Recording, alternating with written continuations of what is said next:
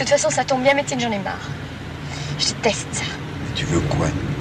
La liberté C'est pas un métier, ça. Ce que je viens de dire, c'est vraiment n'importe quoi. C'est parce que je vais pas bien. Parce que depuis une heure, de la façon dont tu me parles, tu es vraiment n'importe qui.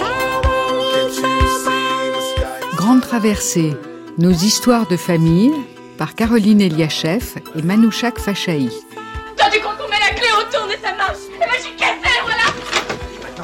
Un lapin qui fait bravo. Allez, hop Aujourd'hui, névrose familiale. Parce que sans doute, toi, tu crois que tu me fais peur, hein Tu parles mal, tu travailles mal, tu grandis mal, mais tu ne me fais pas peur, Isabelle. Je vis mal Mais ça, tu le dis pas Ah oui, pardon, j'oubliais, oui. Chérie, je m'adresse à toi. Avec toi, chérie. La vie est belle.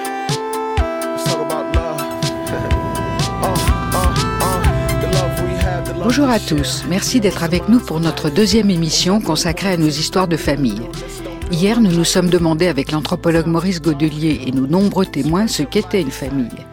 Aujourd'hui, c'est principalement la psychanalyse qui va nous éclairer. à bâton rompu sur le dos de l'éducation. Je ne sais s'il existe aujourd'hui une façon d'élever les enfants, de les instruire et de les éduquer qui soit différente de celle de naguère, mais l'on ne saurait trop le souhaiter. Sacha Guitry, que vous venez d'entendre, ne croit pas si bien dire. En 1944, date à laquelle il parle, l'éducation doit changer, elle va changer. Sacha Guitry se souvient-il qu'il a été kidnappé par son père après le divorce de ses parents ou de sa scolarité médiocre, expulsé 11 fois des établissements scolaires qu'il a fréquentés? Après-guerre, on commence à mesurer les effets des traumatismes précoces, mais aussi ceux du dressage sur la constitution du psychisme. Les névroses se constituent dans l'enfance. La finalité de l'éducation n'est pas d'y pallier, ni à l'époque d'assurer l'épanouissement de l'enfant. Mais c'est par l'éducation que la psychologie et la psychanalyse se sont popularisées en s'associant aux pédagogues pour s'adresser aux parents. Dans les meilleurs cas, pour les écouter avant de leur répondre, et dans le pire des cas, pour leur imposer de nouvelles normes, voire des dictates. This is Donald Winnicott of London. Dès les années 50, la psychologie et la psychanalyse trouvent leur place à la radio. En Angleterre, le pédiatre et psychanalyste Donald Winnicott intervient régulièrement à la BBC et en France, la radiodiffusion française n'est pas en The reste. first talk I called A Man Looks at Motherhood. Écoutez L'éducation des parents, une émission du journal parlé de la radiodiffusion française. Cette émission vous sera donnée avec le concours du docteur Maurice Percheron, Nous allons parler aujourd'hui de l'enfant désobéissant. Vaste sujet. Vaste sujet. Et je pense qu'on aurait presque pu intituler notre émission L'autorité. Ceux qui pensent que le thème de la désobéissance est un sujet récent peuvent déchanter, mais ce qui est nouveau, c'est que les parents demandent conseil, comme s'ils ne voulaient plus employer les méthodes répressives qu'ils ont probablement subies. Et déjà, on sollicite les auditeurs qui écrivent. Et voici la chronique de la voix de l'espérance. Maurice Thiesch vous parle. J'ai trouvé dans un récent courrier une lettre sans signature. D'habitude, je n'y réponds pas. Mais celle-ci, comme vous allez le voir, contient sa propre justification. Voici donc son contenu. Monsieur, j'écoute souvent vos conseils du dimanche matin, c'est très bien, mais vous me feriez grand plaisir en parlant un jour au papa en particulier. L'éducation, à mon avis, est une chose très facile quand le père et la mère sont aussi sévères pour l'obéissance l'un que l'autre. Par exemple, le papa lit. La maman a déjà dit deux fois la même chose. Si le père, au lieu de continuer tranquillement sa lecture, levait la tête et disait sévèrement Qu'est-ce que maman t'a demandé? Je crois que presque toujours ça suffirait. Papa, maman, la tante, Irma, toute la famille était là. Le cousin du frère de grand-papa, toute la famille était là. Dans l'émission Tribune de Paris, on n'hésite pas dès 1953 à aborder des sujets ô combien dérangeants, l'éducation sexuelle des enfants. Parmi d'autres savants dont on appréciera l'ouverture d'esprit, la psychanalyse y a une place de choix. La jeune Françoise Dolto, dont c'est une des premières interventions, impose un ton nouveau, plutôt apprécié par ces messieurs. Tribune de Paris. Les hommes, les événements, les idées à l'ordre du jour. Il est 11 heures.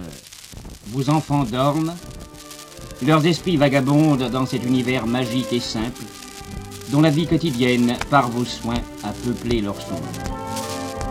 Ils rêvent à de vertes forêts, à des palais profonds, à des jouets nouveaux, à des génies et à des fées. Vous sourirez à leur réveil de tant de naïveté et de tant d'irréel. Vous savez bien pourtant que par une transformation insensible, et qui n'a jamais vraiment commencé tellement elle est ancienne en eux, vos petits garçons, vos petites filles deviennent sous vos yeux les hommes et les femmes qu'ils seront, des hommes et des femmes qui affronteront un jour, bientôt peut-être, les réalités incertaines et redoutables de leur condition humaine. Parmi ces réalités, celles dont l'existence vous embarrasse le plus pour eux, ce sont les servitudes, les tentations et les risques de la vie sexuelle. Comment amener un enfant insouciant, un enfant ignorant, à la connaissance et à l'exercice de fonctions qui peuvent l'abaisser au niveau des bêtes et qui tout à la fois le hissent vers ces hauteurs où il aime situer les anges. Comment faire de cet enfant ni un ange ni une bête, mais l'homme ou la femme harmonieux et équilibré que vous souhaitez qu'il soit? Comment, en un mot, lui donner cette éducation sexuelle que vous, ses parents, n'avez sans doute jamais reçue et dont vous ressentez pour lui la gênante, la pressante nécessité? C'est à ces questions que la Tribune de Paris entreprend de répondre en diffusant à partir de ce soir ses conseils aux parents pour l'éducation sexuelle des enfants. Nous donnerons la parole à un groupe de savants et de pédagogues dont l'objectif essentiel sera de fournir des conseils clairs et pratiques aux éducateurs privilégiés que doivent être, dans ce domaine, les pères et les mères de famille. Autour du micro sont et seront réunis l'inspecteur général Louis-François, le docteur Joseph Logre, la doctoresse Françoise Dolto et le révérend père Larère. Nous nous trouvons ce soir en face d'un problème très délicat. Faut-il que les parents instruisent leurs enfants de la question sexuelle? C'est en 1939 que la doctoresse Françoise Dolto présenta sa thèse sur la psychanalyse et la pédiatrie. La doctoresse Dolto assure depuis 1940 une consultation de psychothérapie psychanalytique dans le service du professeur Catala à l'hôpital Trousseau Madame Dolto Eh bien, nous parlons de la famille, mais c'est avec un grand F. Et qui est-ce, la famille? C'est un climat, oui, mais la personne qui parle n'est pas un climat, c'est une personne vivante. Et c'est cette chose-là qui est importante. Je crois qu'il est très important que les pères et les mères qui nous écoutent sachent que ce n'est pas à la famille, mais c'est à la mère pour ses filles et au père pour ses fils à s'occuper de cette question. Bien sûr, est réservé à la mère le rôle des échanges sur ces questions avec ses petits-enfants jusqu'à l'âge de 6-7 ans. un âge que nous essaierons de déterminer. C'est ça. Mais le père a beaucoup de choses à faire pour s'occuper de ses fils. Bien des fossés se creusent entre père et fils parce que vers la prépuberté, le père ne sait plus comment parler à son fils. Le père Charles Larère de la Compagnie de Jésus est aumônier de la conférence Laennec, spécialisé dans les problèmes de psychiatrie et de psychologie sexuelle le père Larère a été nommé par la commission des cardinaux et archevêques de France pour la représenter aux travaux de la commission sexuelle du ministère de l'Éducation nationale que présidait précisément l'inspecteur général Louis-François. Eh bien, mon père, désirez-vous répondre à Madame Dolto? En effet, c'est tout à l'heure que je disais en conversation privée avec euh, Madame Dolto euh, que mon expérience d'aumônier d'étudiant me montre souvent des garçons qui, ayant été préparés par leur père à l'âge de 12 ou 13 ans, ont une intimité profonde et une confiance totale avec euh, justement leur père, alors que beaucoup de leurs camarades très souvent ne possèdent pas cette facilité et cette confiance. Monsieur Louis-François a fait toute sa carrière dans l'enseignement. Nommé inspecteur général de l'instruction publique en 1945, il a présidé le comité d'études chargé d'étudier dans quelle mesure et sous quelle forme une éducation sexuelle pourrait être introduite dans les établissements d'enseignement. Monsieur François Vous parlez au fond de l'enfant troublé. Vous me permettrez de parler aussi des parents troublés. Lorsqu'il s'agit en effet de parler à leurs enfants de ces questions, lorsqu'ils les voient arriver, particulièrement à l'âge critique de 13 ou de 14 ans où il faut dire les choses telles qu'elles sont, à ce moment-là, on sent chez les parents une véritable panique les prendre, car euh, ils n'osent pas euh, aborder ces questions avec leurs enfants. Euh, je me rappelle cette mère de famille, d'excellente famille, femme très cultivée, très intelligente, qui, interrogé sur, par ses deux filles jumelles pour savoir comment elles étaient nées, mais dans ton ventre, qui nous y a mis? Et cette malheureuse mère a bien été obligée euh, d'avouer que ça avait été pour elle la déroute la plus totale. Docteur François Zolto Et c'est justement cette question de qui nous y a mis qui est très importante pour l'enfant, car la plupart des enfants s'imaginent au début qu'ils sont nés de leur mère, ils le savent toujours. On ne leur apprend pas grand-chose quand ils savent que c'est dans son ventre, parce qu'ils savent presque tous que les mères nourrissent leurs bébés, qu'il y a donc quelque chose d'organique qui les relie à elles.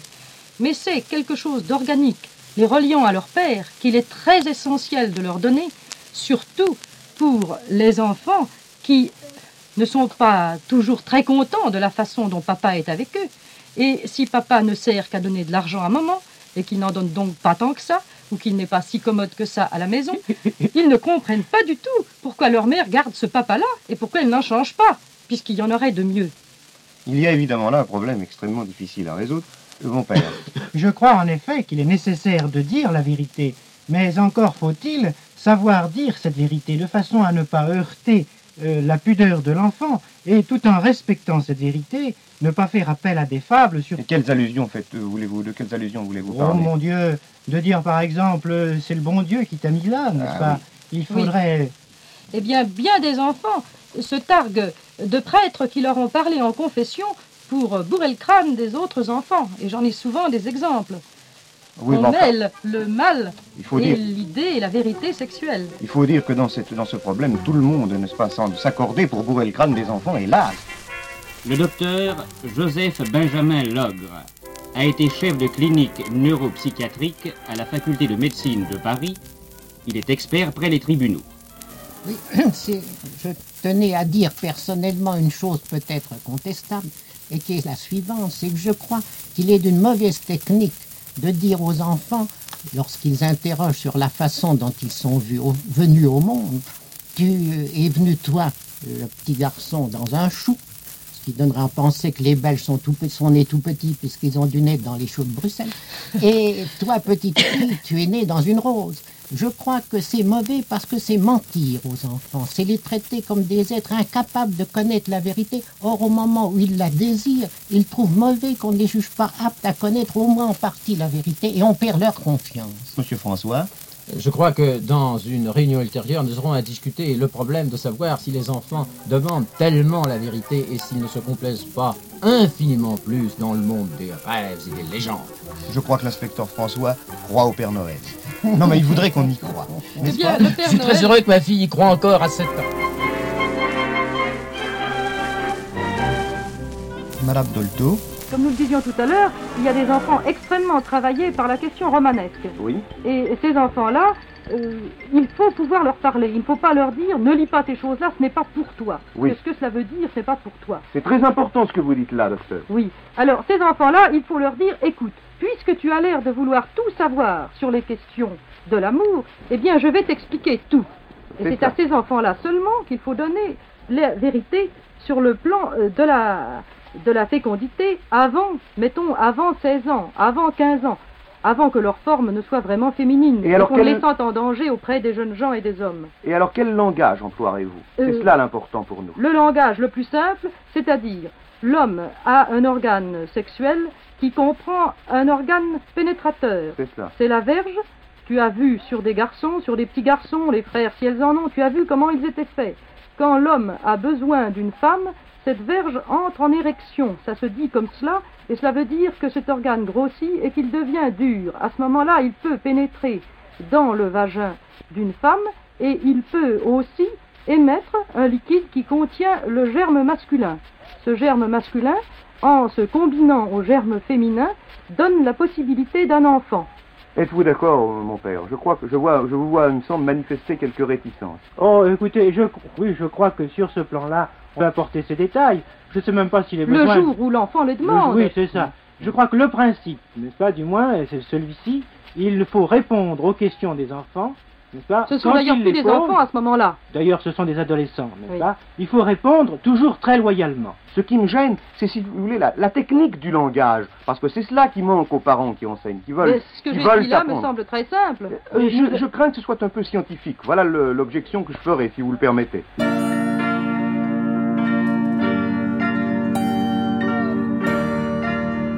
La radio, elle aussi, change et la participation des auditeurs par téléphone devient un must.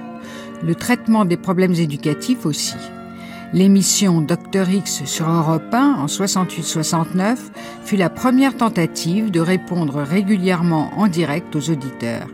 À l'époque, l'ordre des médecins n'autorisait pas ce qui était considéré comme une publicité personnelle, d'où l'invention du Dr X. Dans les années 70, la journaliste Anne Gaillard sur France Inter n'hésite pas à l'occasion à inviter des psys.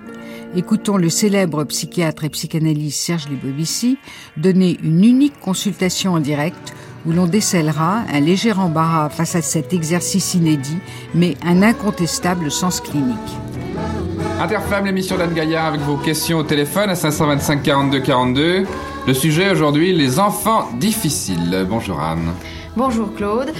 Aujourd'hui, nous recevons monsieur le professeur Lebovici qui va répondre à vos questions sur les enfants difficiles. Mais en début d'émission, je tiens à préciser que ce n'est pas un sésame ouvre-toi. C'est-à-dire que le professeur ne peut pas répondre en détail à chaque cas. Il va simplement donner une marche à suivre, un aiguillage. Je crois que nous pouvons tout de suite prendre un appel à 525 42 42. bonjour madame, voici ma question. Un enfant très difficile, très grand, un peu obèse, il est âgé de 16 ans. Il est intelligent, il ne veut plus aller à l'école, il ne veut pas aller en pension, euh, il ne veut plus aller en pension, il a déjà fait une fugue, il est odieux avec son entourage et se refuse catégoriquement à se faire soigner. Alors vous demandez que faire Eh oui. Bien, c'est également un cas analogue qui préoccupe Madame Bourgoin, Madame Taïeb, Madame Lucas et beaucoup d'autres auditrices auxquelles le professeur va essayer de répondre au travers de la question de cette première auditrice. Oui, alors madame, vous avez d'autres enfants? Euh, oui, Vous en avez combien? Il y en a eu quatre. Quatre. Et, et celui dont vous voulez parler, à quel numéro dans la famille? Le, le- ce numéro-là Oui C'est le numéro 3. C'est le numéro 3. Les autres vont bien Les autres vont très bien, ils sont mariés. Bon. Alors pourquoi croyez-vous que celui-ci euh, est opposant comme vous le décrivez Il est odieux. Oui, oui. petit roi pour tout diriger. Alors il veut vous commander Oh, il commande tout le monde. Oui. Et qu'est-ce que vous faites alors Comment Qu'est-ce que vous faites quand il donne, quand il veut tout régenter à la maison Eh bien, quelquefois, on est obligé de lui céder. Par exemple, quand il, quand il a une consultation à faire chez un docteur, il fait du chantage. Qu'est-ce que c'est comme chantage Eh bien, il veut ceci, il veut cela. Quoi Oh bien, il veut, il veut une, une chemise de chez Cardin, oui, il veut, il veut un pantalon de je ne sais qui. Oui, oui.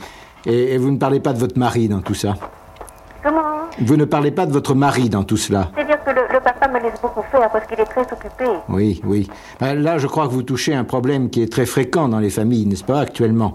On dit que les pères sont très occupés et ils laissent l'éducation des enfants à la femme. Et c'est une situation évidemment un peu difficile et, et probablement regrettable.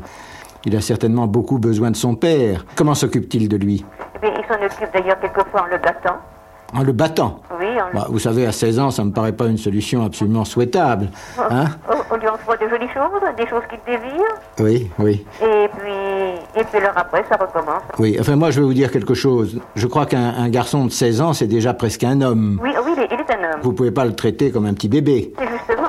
Qu'un garçon de cet âge-là a énormément besoin de son père, mais pas de son père pour le, lui faire des cadeaux, de lui donner des punitions, mais pour lui permettre de, comme on le dit, de s'identifier à lui, c'est-à-dire de l'avoir à la fois comme une espèce de modèle, comme, Comme ami. hein, comme ami aussi. Alors je crois qu'il serait très important, et c'est, et c'est vrai pour toutes les familles, ça, que le père joue un rôle très positif dans la famille et permette à son fils à la fois de- d'être compris par lui, mais aussi de s'opposer à lui. Vous comprenez? Un garçon de cet âge-là, il a, il a droit au fond à s'opposer. Et quand la parole est à l'enfant, l'exercice devient carrément périlleux. 524 7000, j'écoute. Bonsoir. C'est à toi, nous t'écoutons. Allô, bonsoir, je m'appelle Ludivine Borderon, j'habite à la Crème. Oui. J'ai 9 ans, je voudrais savoir pourquoi les enfants n'ont pas le droit de se marier. Pourquoi les enfants n'ont pas le droit de se marier Mais après tout. Alors, qui veut, qui veut commencer Tout un programme. Geneviève de Parvoy, on en est tout troublé dans le studio, c'est un cendrier qui vient de tomber. Geneviève de Parseval, quand on entend une question comme ça, je sais bien qu'on écoute et qu'on commence à demander pourquoi veux-tu te marier, mais après Oui, ça, on est oui. bien forcé de répondre. Pour- pourquoi est-ce que je répondrais par une réponse de, de- de psychanalyste normand Pas forcément. pourquoi est-ce que tu voudrais être marié c'est pas toujours drôle le mariage. D'abord, il y en a un sur quatre qui finit par un divorce en ce moment. Et puis enfin, il y a d'autres choses plus intéressantes à faire quand on est un enfant. Alors oui, je te renverrai à ta question. Pourquoi est-ce que tu as envie de te marier? Tu nous entends Est-ce que tu, est-ce que tu te sens seul C'est pas forcément. Est-ce que tu nous écoutes? Oui. Alors, tu as toi toi-même eu envie de te marier déjà? Non, pas Non. encore, mais tu te poses la question. Quel âge? Quel âge as-tu me demande Madame Perrault? 9 ans. Ah, elle est grande, parce que c'est surtout en maternelle qu'on se marie. Ah bon? Qu'on veut se marier. Alors sûr. je pensais qu'elle avait sûr. 4 ans, 5 ans. Là, on se marie, mais à l'école primaire, on se marie pas beaucoup. Alors écoute, comme tu ne peux évidemment pas retomber dans la petite enfance vers la maternelle, bah tu n'as plus qu'à attendre 16, 17, 18 ans ou plus pour pouvoir te marier. Une autre question. 524 7000, j'écoute. Bonsoir. Allô Oui, c'est à toi. Papa, pourquoi tu me l'as confisqué Depuis toujours, tu m'as dépouillé tout pris. Mes petites autos, mes billets, mes cahiers, où j'épinglais les poules en pied déshabillées. Papa, je peux plus te blairer, tu m'as piqué, ma peuple petite amie. Lily, Lily Gribouille, Lily Gribouille qui fut la de mes nuits. Sonne, sonne. 524 7000, j'écoute. C'était le téléphone sonne interdit aux parents avec le docteur Jolibois, Geneviève de Parseval, Martine Muller, Geneviève Perrault.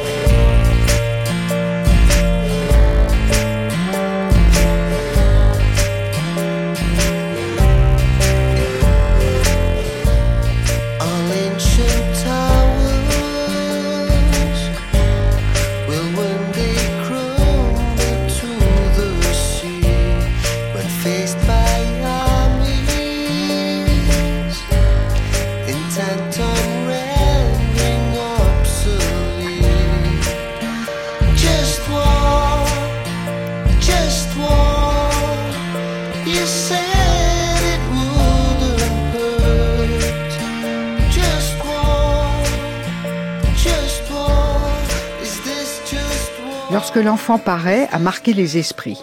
C'est l'émission que Françoise Dolto a assurée entre 1976 et 1978 avec Jacques Pradel et en coulisses Catherine Dolto sur France Inter.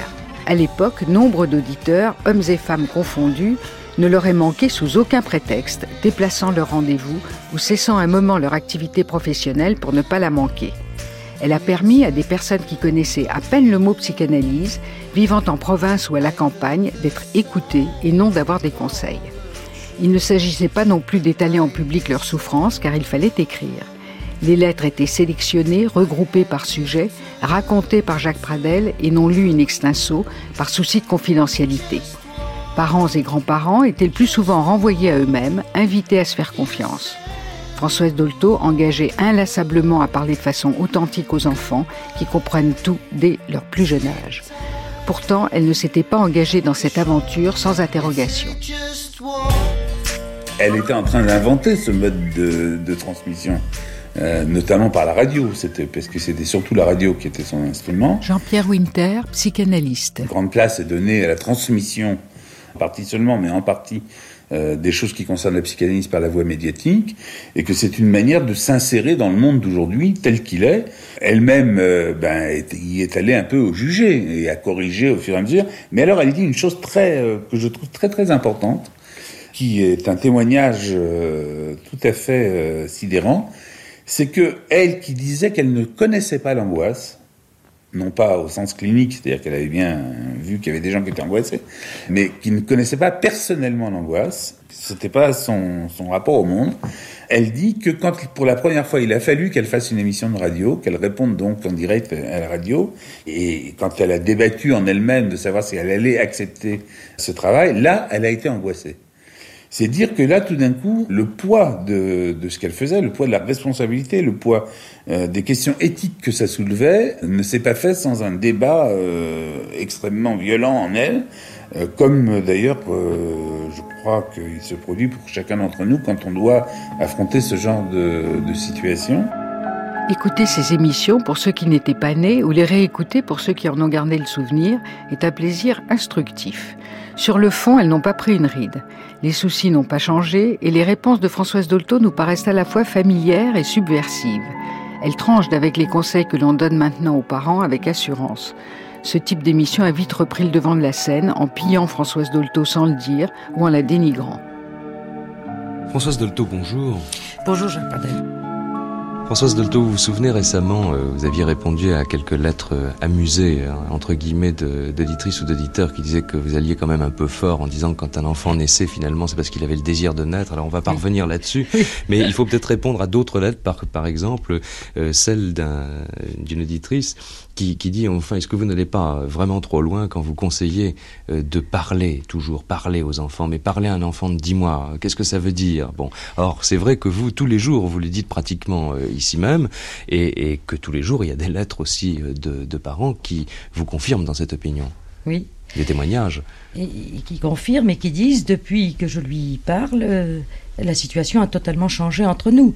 Alors, qu'est-ce que... Je ne sais pas très bien comment répondre à ces personnes qui sont tellement profondément convaincues que un bébé est, un débile, alors que spirituellement et psychiquement, c'est notre égal, et parfois notre supérieur, euh, puisque les enfants qui deviennent des gens de très grande valeur, eh bien ils avaient cette valeur à la naissance. Bien sûr, ils l'ont développée dans un sens qui est utile à la société, et c'est pour ça qu'on dit que ce sont des gens de valeur. Mais à mon avis, les enfants sont très intelligents, et par une même personne est à sa naissance presque plus intelligente qu'elle ne le sera plus tard, bien qu'elle n'ait pas les moyens de l'exprimer. C'est pour ça que je trouve qu'on n'a jamais assez de respect pour un être humain qui est dans la parole depuis la vie fétale et qui a toujours entendu des grandes personnes euh, parler entre elles. Et la seule manière de respecter un être humain depuis son petit âge, c'est de lui parler. Qu'il entende ou non, ceci prouve, de la part de l'adulte, qu'il le considère comme un interlocuteur valable. Et c'est cette attitude-là que les parents doivent prendre très tôt. Parce que quand est-ce qu'ils vont commencer à parler à leur enfant s'ils ne commencent pas dès qu'il est petit? Marquez, moi je suis tout à fait d'accord avec ce que vous dites, on est quand même aussi quelques-uns de ce côté-là, mais il faut peut-être pas oublier qu'il y a, je sais pas, moi même pas 30 ans, euh, on avait quand même tendance, d'une manière générale, euh, sauf quelques exceptions, à considérer les enfants comme des, des gentils débiles jusqu'à l'âge de 7 ans, puisqu'on parlait toujours de l'âge de raison et que... Oui, mais il y a 30 ans, comme vous dites, les enfants étaient plus nombreux en famille qu'ils ne le sont. Et il y avait aussi euh, presque toujours des grands-mères euh, ou d'autres personnes dans la famille. Maintenant, la famille est réduite à, deux ou trois personnes, l'enfant, souvent enfant unique pendant longtemps. Et ces enfants dont les parents croyaient qu'ils n'entendaient rien, en fait, il y avait des personnes qui leur parlaient. Euh, c'était la grand-mère, c'était le plus grand qui avait un an et demi de plus que lui. Ils étaient dans la parole beaucoup plus que ces enfants qui sont élevés avec des grandes personnes qui ne leur parlent pas Mhm. et qui finalement les traitent comme des animaux domestiques. L'enfant n'est pas un minus. Mais qui lui a appris tout ça? Dans l'entretien mené par Jean-Pierre Winter en 1986, elle répond. Ce sont les enfants qui m'ont formé beaucoup plus que les adultes, alors que j'ai vu beaucoup plus d'adultes que d'enfants dans ma carrière. Ici, j'ai vu que des adultes. Et euh, une fois par semaine, le jeudi, à l'époque, c'était pas le mercredi, euh, je voyais trois, quatre enfants. Mais le reste du temps, c'était des personnes institutrices, des enseignants, des gens comme ça. Les enfants, c'était à l'hôpital. Eh bien, c'est les enfants d'hôpital qui m'ont tout appris sur euh, ce que les adultes ne pouvaient pas dire et qu'ils revivaient en transfert, tu vois. C'est formidable ce que les enfants ont pu m'enseigner. C'est pour ça que je leur suis très reconnaissant et que je trouve que c'est un devoir d'être médiateur auprès des autres euh, de ce que on a appris du fait d'enfants que certains on a pu soigner, d'autres qu'on n'a pas réussi à soigner, mais qui ont tout de même fait un bout de chemin pour trouver des processus de sortie de leur, de, de leur histoire. Et alors, au moins que ça serve aux autres si, si à lui-même, à cet enfant, ça n'a pas pu servir. Alors Françoise Dolto, j'ai d'autres lettres maintenant, et la, première, euh, la première parle du comportement des, parents devant leurs enfants. C'est une lettre d'une grand-mère, et d'ailleurs le problème est assez euh, simple. Elle dit je suis une grand-mère très chagrinée. Mon fils vient de m'apprendre que sa femme avait l'intention de le quitter euh, à la fin de l'année scolaire euh, parce qu'ils ont un, un garçon de 6 ans et demi qui travaille très bien en classe et la, la, la mère ne veut pas perturber l'année scolaire de cet enfant avec cette, cette décision. Bien. Et elle dit bon cela va être euh, dramatisé par cet enfant qui aime bien entendu naturellement sa mère, mais qui est extrêmement attaché à son père. Alors elle dit co- comment est-ce qu'il faut annoncer cette séparation à, à cet enfant sans qu'il soit malheureux et bien qu'il soit in- intelligent? Et elle précise dans cette lettre que lorsque la séparation sera, sera effective, la mère va aller vivre dans une autre ville à 300 kilomètres de là. Bon, Il y a beaucoup de gens qui sont dans ce cas-là, mais euh, ce qui est assez exceptionnel, c'est qu'il n'y ait euh, aucune animosité. absolument. Euh, la mère a décidé, donc elle n'a pas de chagrin, et c'est le père qui, lui, a du chagrin d'être séparé de sa femme, euh, dont il reconnaît le droit à le quitter. Ce qui m'étonne, euh, c'est que d'emblée, il accepte comme cela que l'enfant aille avec sa mère alors qu'il s'agit d'un garçon, qu'il a six ans, et que ce garçon montre qu'il a beaucoup besoin de la présence de son père. Je trouve que la garde pour le temps principal, c'est-à-dire pour l'année scolaire, la garde, euh, ça se discute à partir de cinq ans pour un garçon quand il est très attaché à son père, et même quelquefois à quatre ans quand c'est un enfant déjà très déluré. Il n'a plus besoin, dans le sens de besoin, n'est-ce pas, de soins maternels. Il lui faut une personne en qui il a confiance, il lui faut une sécurité, mais au- autant un père qu'une mère peut la donner, cette sécurité. Le père peut s'arranger si, évidemment, avec son travail, euh, il ne rentre pas aussitôt que l'enfant sort de l'école. Mais je trouve que c'est l'enfant qui doit dire euh, ce qu'il préfère. S'il préfère l'année scolaire, le principal de son temps, en restant avec son père, ou s'il préfère, au contraire, les grandes vacances, euh, plus avec son père qu'avec sa mère. C'est une précision importante parce qu'on pense rarement finalement à demander l'avis des enfants. Mais on ne pense jamais. Alors qu'à partir de 4 ans, chez un enfant intelligent, puisqu'il l'est cet enfant, il faut lui parler de ce problème de séparation des parents, qui fait que les parents euh, ne se séparent en rien de lui, ni moralement, euh, ni euh, de cœur. Il faut donc qu'ils choisissent l'année scolaire chez un et les vacances chez l'autre. Peut-être que cet enfant sera très embarrassé, mais au moins on en parlera. Je suis étonnée que les gens croient que, a priori, les enfants doivent rester avec leur mère. Je ne sais pas d'ailleurs jusqu'à quel âge. Bien sûr, un enfant petit, quand la mère est, est maternante et sait bien s'occuper des enfants, c'est à une mère de s'occuper de ses petits, euh, certainement garçons et filles. Mais comme je le dis, pour une fille, euh, si la mère est bien maternante, en effet, elle a besoin encore d'une mère euh, pendant un certain temps et elle a besoin, si elle va avec le père, que le père est une femme, parce qu'une fille a besoin de s'identifier à une femme pour se développer. Excuse aux sexistes ou aux antisexistes qui m'écoutent. Mais le garçon, je trouve que la question se pose vraiment et que si cette mère aime beaucoup son enfant et qu'elle ne veut déjà pas le traumatiser pendant son année scolaire, je me demande si elle ne serait pas d'avis, elle aussi, de le laisser, si l'enfant le préfère, avec son père, quitte au bout d'un an à voir si c'est viable.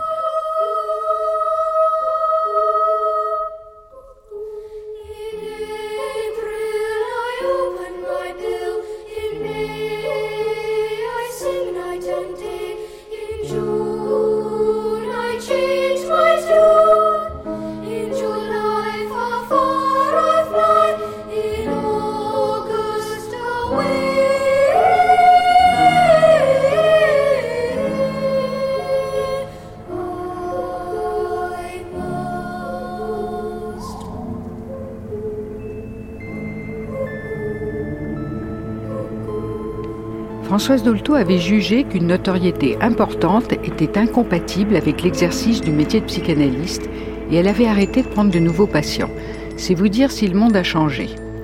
Ceux qui exercent aujourd'hui en la dénigrant l'ont-ils écouté? Jean-Pierre Winter fait le point sur l'héritage de Françoise Dolto. De façon itérative dans la presse, euh, se pose la question de l'héritage de Françoise Dolto, qui est d'ailleurs bizarrement, ça, me stupéfie tout le temps, euh, assimilé à l'héritage de mai 68, et donc d'une certaine manière, et c'est d'actualité, rejeter euh, l'héritage de mai 68, ça consisterait euh, à rejeter l'héritage de Françoise Dolto. Tout ça se fait sur fond de méconnaissance totale, ou quasiment totale, de ce qu'a été sa pratique. Alors, il se trouve que bon, ce qu'on reproche à Françoise Dolto, dans les milieux on lui reproche quelque chose, n'a rien à voir avec ce qu'elle a dit. Bon, par exemple, la place centrale de l'enfant. Hein, aujourd'hui, c'est un peu euh, un gimmick, c'est à la mode. On reproche à Françoise Dolto d'avoir mis l'enfant au centre de la famille, euh, de lui avoir donné une importance euh, telle que aujourd'hui c'est l'enfant roi, que ce serait lui qui prendrait les décisions, etc. C'est totalement faux. C'est totalement faux. Ce que, Françoise Dolto disait, c'est exactement le contraire. C'est-à-dire que l'enfant ne doit pas être le centre de la famille, il doit être en périphérie de la famille. Que ce qui est important dans la famille pour l'enfant, c'est-à-dire pour sa structuration, c'est le couple parental, c'est la relation de désir entre les parents. Donc rien à voir avec, euh, avec ce qu'on lui reprochait. Ce qu'elle a dit, elle, c'est qu'un enfant, euh, il fallait tenir compte du fait que dans un enfant, il y a un sujet et que ce sujet entend et comprend, euh, sans même le savoir lui-même, de quoi il s'agit dans la symptomatologie familiale. Elle a jamais dit qu'un enfant avait toujours raison. Elle a dit que le symptôme a toujours raison. C'est-à-dire que le symptôme d'un enfant dit la vérité. Donc quand un enfant est perturbé, quand un enfant va pas bien, le fait qu'il n'aille pas bien est une vérité qui est en train de se dire. Parce que la vérité parle par le symptôme. Mais ça veut pas dire que l'enfant euh, dit toujours la vérité. C'est même, euh, c'est, c'est l'antidolto de dire ça. hein. C'est complètement contraire à son enseignement. Souviens-toi des jeudis et de la mère Larousse, le frangin à rabat comme un flic à tes trousses, et ta plume qui grattait sous l'œil de ce bandit qu'une certaine envie mettait à ta merci. Souviens-toi des frangines qu'avaient même pas dix piges dans la nuit retrouvée. On jouait à se faire la pige, même qu'elles étaient girondes, avec leurs yeux barrés juste en dessous, comme une ombre, comme le phare du péché. Souviens-toi des silences au fond des corridors et ce halètement divin, je l'entends encore. Et puis la nuit fidèle à se rappeler ces trucs-là et cette foutue mémoire qui me tient par le bras. L'enfance, c'est un chagrin cueilli de frais, c'est un jardin, c'est un bouquet, c'est des épines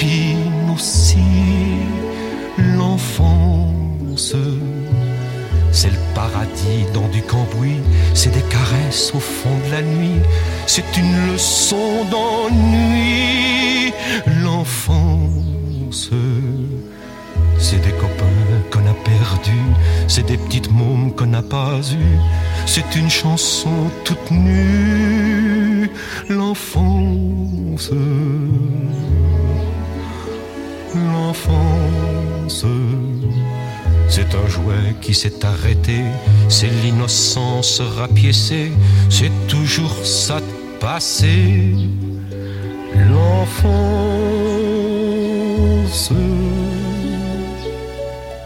Souviens-toi des bonbons et puis du Père Noël, de la toupie qui tournait, qui tournait, qui tournait, qui tournait, qui tournait, qui tournait, qui tournait, qui tournait, qui tournait, qui tournait, qui tournait.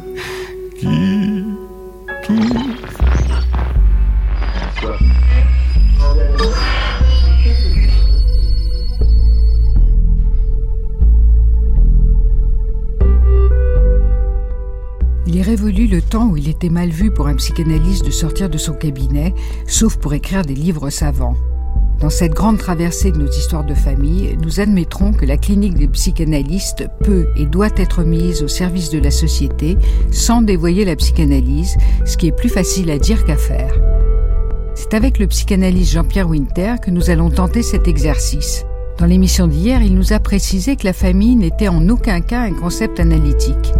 N'est-elle pas pourtant le fonds de commerce des psychanalystes? Ah ben, il est clair que c'est le fonds de commerce des psychanalystes, la famille. Sans elle, euh, on, serait, on serait au chômage, c'est sûr.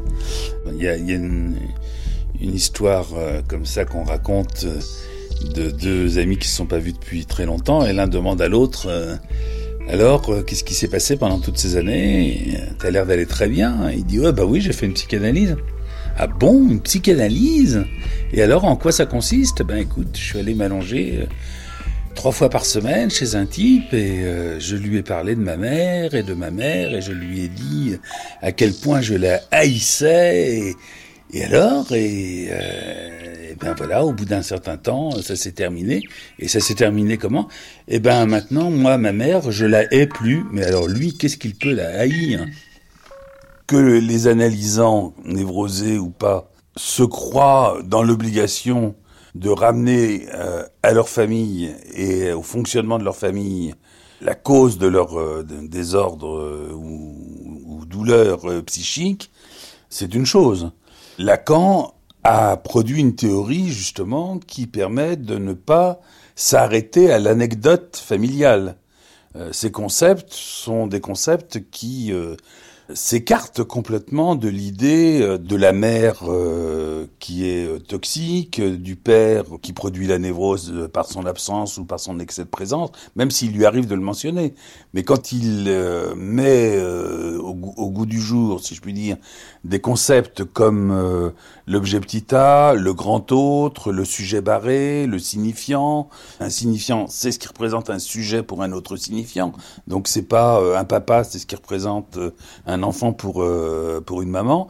Il essaye de justement de s'écarter de cette tendance qui finalement, après euh, plus de 40 ans de son, son enseignement, apparaît comme euh, psychologisant et donc euh, ramenant la psychanalyse à son péché mignon qui est euh, justement de s'en tenir à une vision euh, qui n'est pas véritablement euh, psychanalytique au sens où ce à quoi euh, les psychanalystes s'intéressent, c'est à ce qui transcende complètement les différentes formes de famille.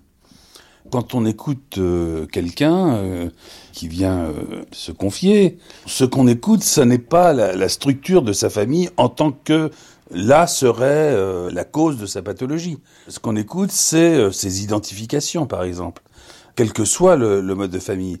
Ce qu'on écoute, c'est euh, sa mémoire, euh, c'est-à-dire ce qu'il a pu euh, engranger euh, ou pas de sa généalogie, euh, de l'histoire euh, familiale, des légendes qui se sont agrégées à cette histoire, euh, les secrets de famille, etc., euh, qui ont pu jouer un rôle. Mais on essaye, quand c'est possible, hein, quand euh, et le psychanalyste et l'analysant jouent le jeu, de ramener les choses à des préoccupations qui ne sont justement pas celles auxquelles on pourrait s'attendre quand on confond la psychologie, voire même la psychiatrie avec la psychanalyse. Si je vous suis, les modifications auxquelles on assiste, disons, euh, depuis les années 70 dans les structures familiales, n'ont aucune incidence sur la théorie analytique.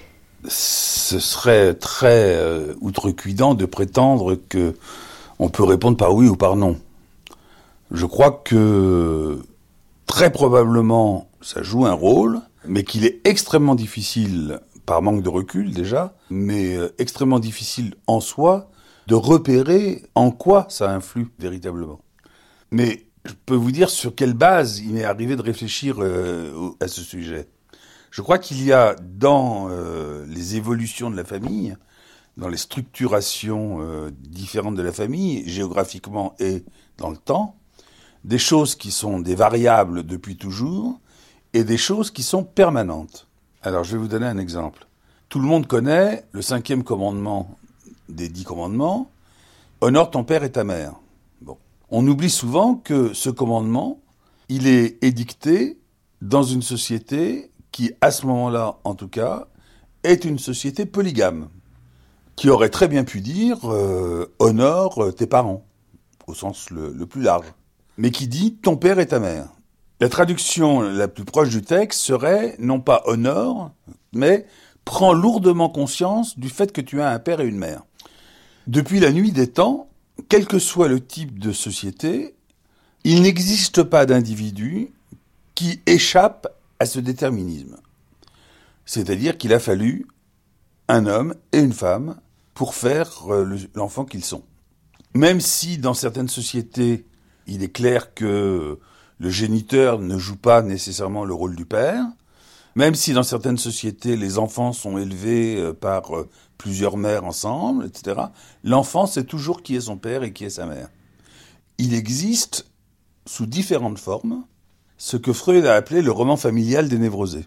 Le roman familial des névrosés concerne les névrosés un par un, mais peut concerner aussi des collectivités. Faut pas oublier que, par exemple, quand il écrit Totem et Tabou, il donne comme sous-titre Interprétation par la psychanalyse de la vie sociale des peuples primitifs. Quand il écrit ce texte, ma- magnifique d'ailleurs, même s'il est euh, complètement contesté par euh, les ethnologues, les anthropologues, les historiens, qui le contestent pour des, raisons qui sont les leurs, mais qui euh, qui sont pas forcément euh, les bonnes. Quand il écrit ce texte, Freud, on pourrait dire, il écrit le roman familial des civilisations, des sociétés dans leurs différences. Et il remarque, c'est pour ça que je dis, il aurait pu donner ce titre-là à, son livre, il remarque que les formes d'imagination dont les enfants sont capables pour répondre à la question d'où viennent les enfants sont des imaginaires qui existent déjà dans l'histoire en différents lieux géographiques euh, qui sont les lieux qu'étudient euh, les ethnologues. Et donc il en tire la conclusion que ces formes collectives qui ressemblent tellement à ce que nous avons dans l'inconscient, quand on interroge justement euh, ou quand on laisse parler les sujets qui finissent par raconter leur roman familial, il en vient à dire, ben finalement, nous avons tous des croyances qui sont autant de légendes, de fantasmes, de contes, de mises en acte dans la société, mais ce sont des fantasmes et ils doivent être interprétés. Ce qui veut dire qu'ils n'ont pas à être mis nécessairement en acte. Pour euh, répondre de façon encore plus précise à votre question, je dirais, ce qui se modifie avec les formes contemporaines de la famille, ce qui se modifie, c'est l'imaginaire. Le fait que, euh, ben, par exemple, certaines euh, convictions très in- infantiles ou enfantines peuvent devenir des actes juridiques et socialement reconnus. Comme par exemple le fait que deux femmes peuvent faire euh, un enfant ensemble. Eh bien, le, le fantasme d'une petite fille qui veut faire un enfant à sa maman, ou qui pense qu'elle pourra se dispenser d'avoir un homme parce que le seul homme qu'elle a dans la tête, c'est son père ou son frère, est parfaitement réalisable. Donc ça, ça reste imaginaire, même si c'est mis en acte. C'est pas parce que c'est mis en acte que le scénario est acté qu'il cesse d'être imaginaire.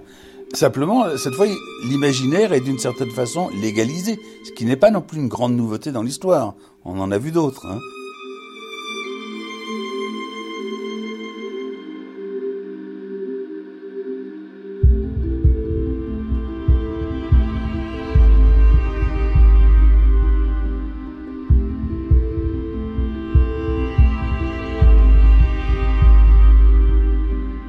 Les débats récents euh, sur l'homoparentalité, mais aussi sur toutes sortes de débats, les psychanalystes sont très sollicités de, de- de donner une opinion, et ce qu'on a vu, c'était euh, des opinions euh, tout à fait contraires, voire contradictoires. Pour les gens qui les ont écoutés, comment peuvent-ils distinguer une position idéologique d'une position psychanalytique? Comment distinguer une position idéologique d'une position psychanalytique, étant donné euh, les conflits dont les psychanalystes ont fait largement étalage dans, dans les dernières années, là autour du mariage pour tous C'est pas simple. Mais ça ne veut pas dire qu'il n'y a pas quelques repères qu'on peut utiliser. D'abord, il y en a un qui est tout simplement la logique. Est-ce que ce qui est dit est logique? Est-ce que c'est proche de la réalité sensible? Ou est-ce que c'est- ça en est totalement éloigné? Mais il y a un repère encore plus sûr. C'est est-ce que ce qui est dit ou écrit est dit à partir de la pratique analytique, même s'il n'est pas toujours évident d'y faire référence et pour cause, puisque sinon euh, les gens ne viendraient même plus parler aux psychanalystes s'ils savaient que ça allait être utilisé dans des débats politiques, médiatiques, etc. Mais il y a toutes sortes d'autres moyens de faire entendre de la clinique que de simplement rapporter euh, les propos des patients. Et il s'agit de, repérer donc si c'est fait au nom d'une pratique effective ou au nom de concepts qui n'appartiennent pas au champ de la psychanalyse. Donc par exemple, si le discours qui est tenu fait entendre qu'il s'agit, par exemple, de parler au nom du progrès, au nom de la mobilité de la société, au nom de la lutte contre la réaction, au nom de valeurs qui sont en elles-mêmes des valeurs tout à fait importantes et indiscutables, mais qui n'ont rien à voir avec la psychanalyse. Quand c'est dit euh, au nom de euh, de l'amour, par exemple, euh, de l'égalité, bon, voilà, tout ça, c'est très bien hein, en politique, c'est très bien en, en économie, c'est très bien dans plein de domaines, mais ça n'a rien à voir avec les concepts analytiques. Donc, quand un discours analytique est orienté uniquement par cette vision, on peut douter du fait qu'il soit analytique. C'est difficile d'en dire plus, hein, mais c'est au moins un, repère. Ceci étant, ça condamne pas les psychanalystes à ne pas prendre position sur euh, les événements de la société dans laquelle ils vivent, à leurs risques et périls évidemment, et avec euh, la possibilité euh, de se tromper. Mais c'est après tout le cas de tous les scientifiques, quels qu'ils soient.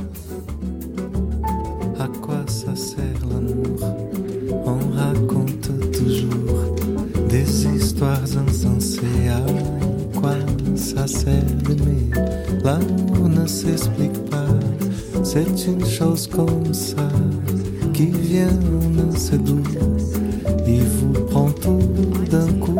Moi j'ai entendu dire que l'amour fait souffrir, que l'amour fait pleurer. À quoi ça sert d'aimer L'amour ça sert à quoi?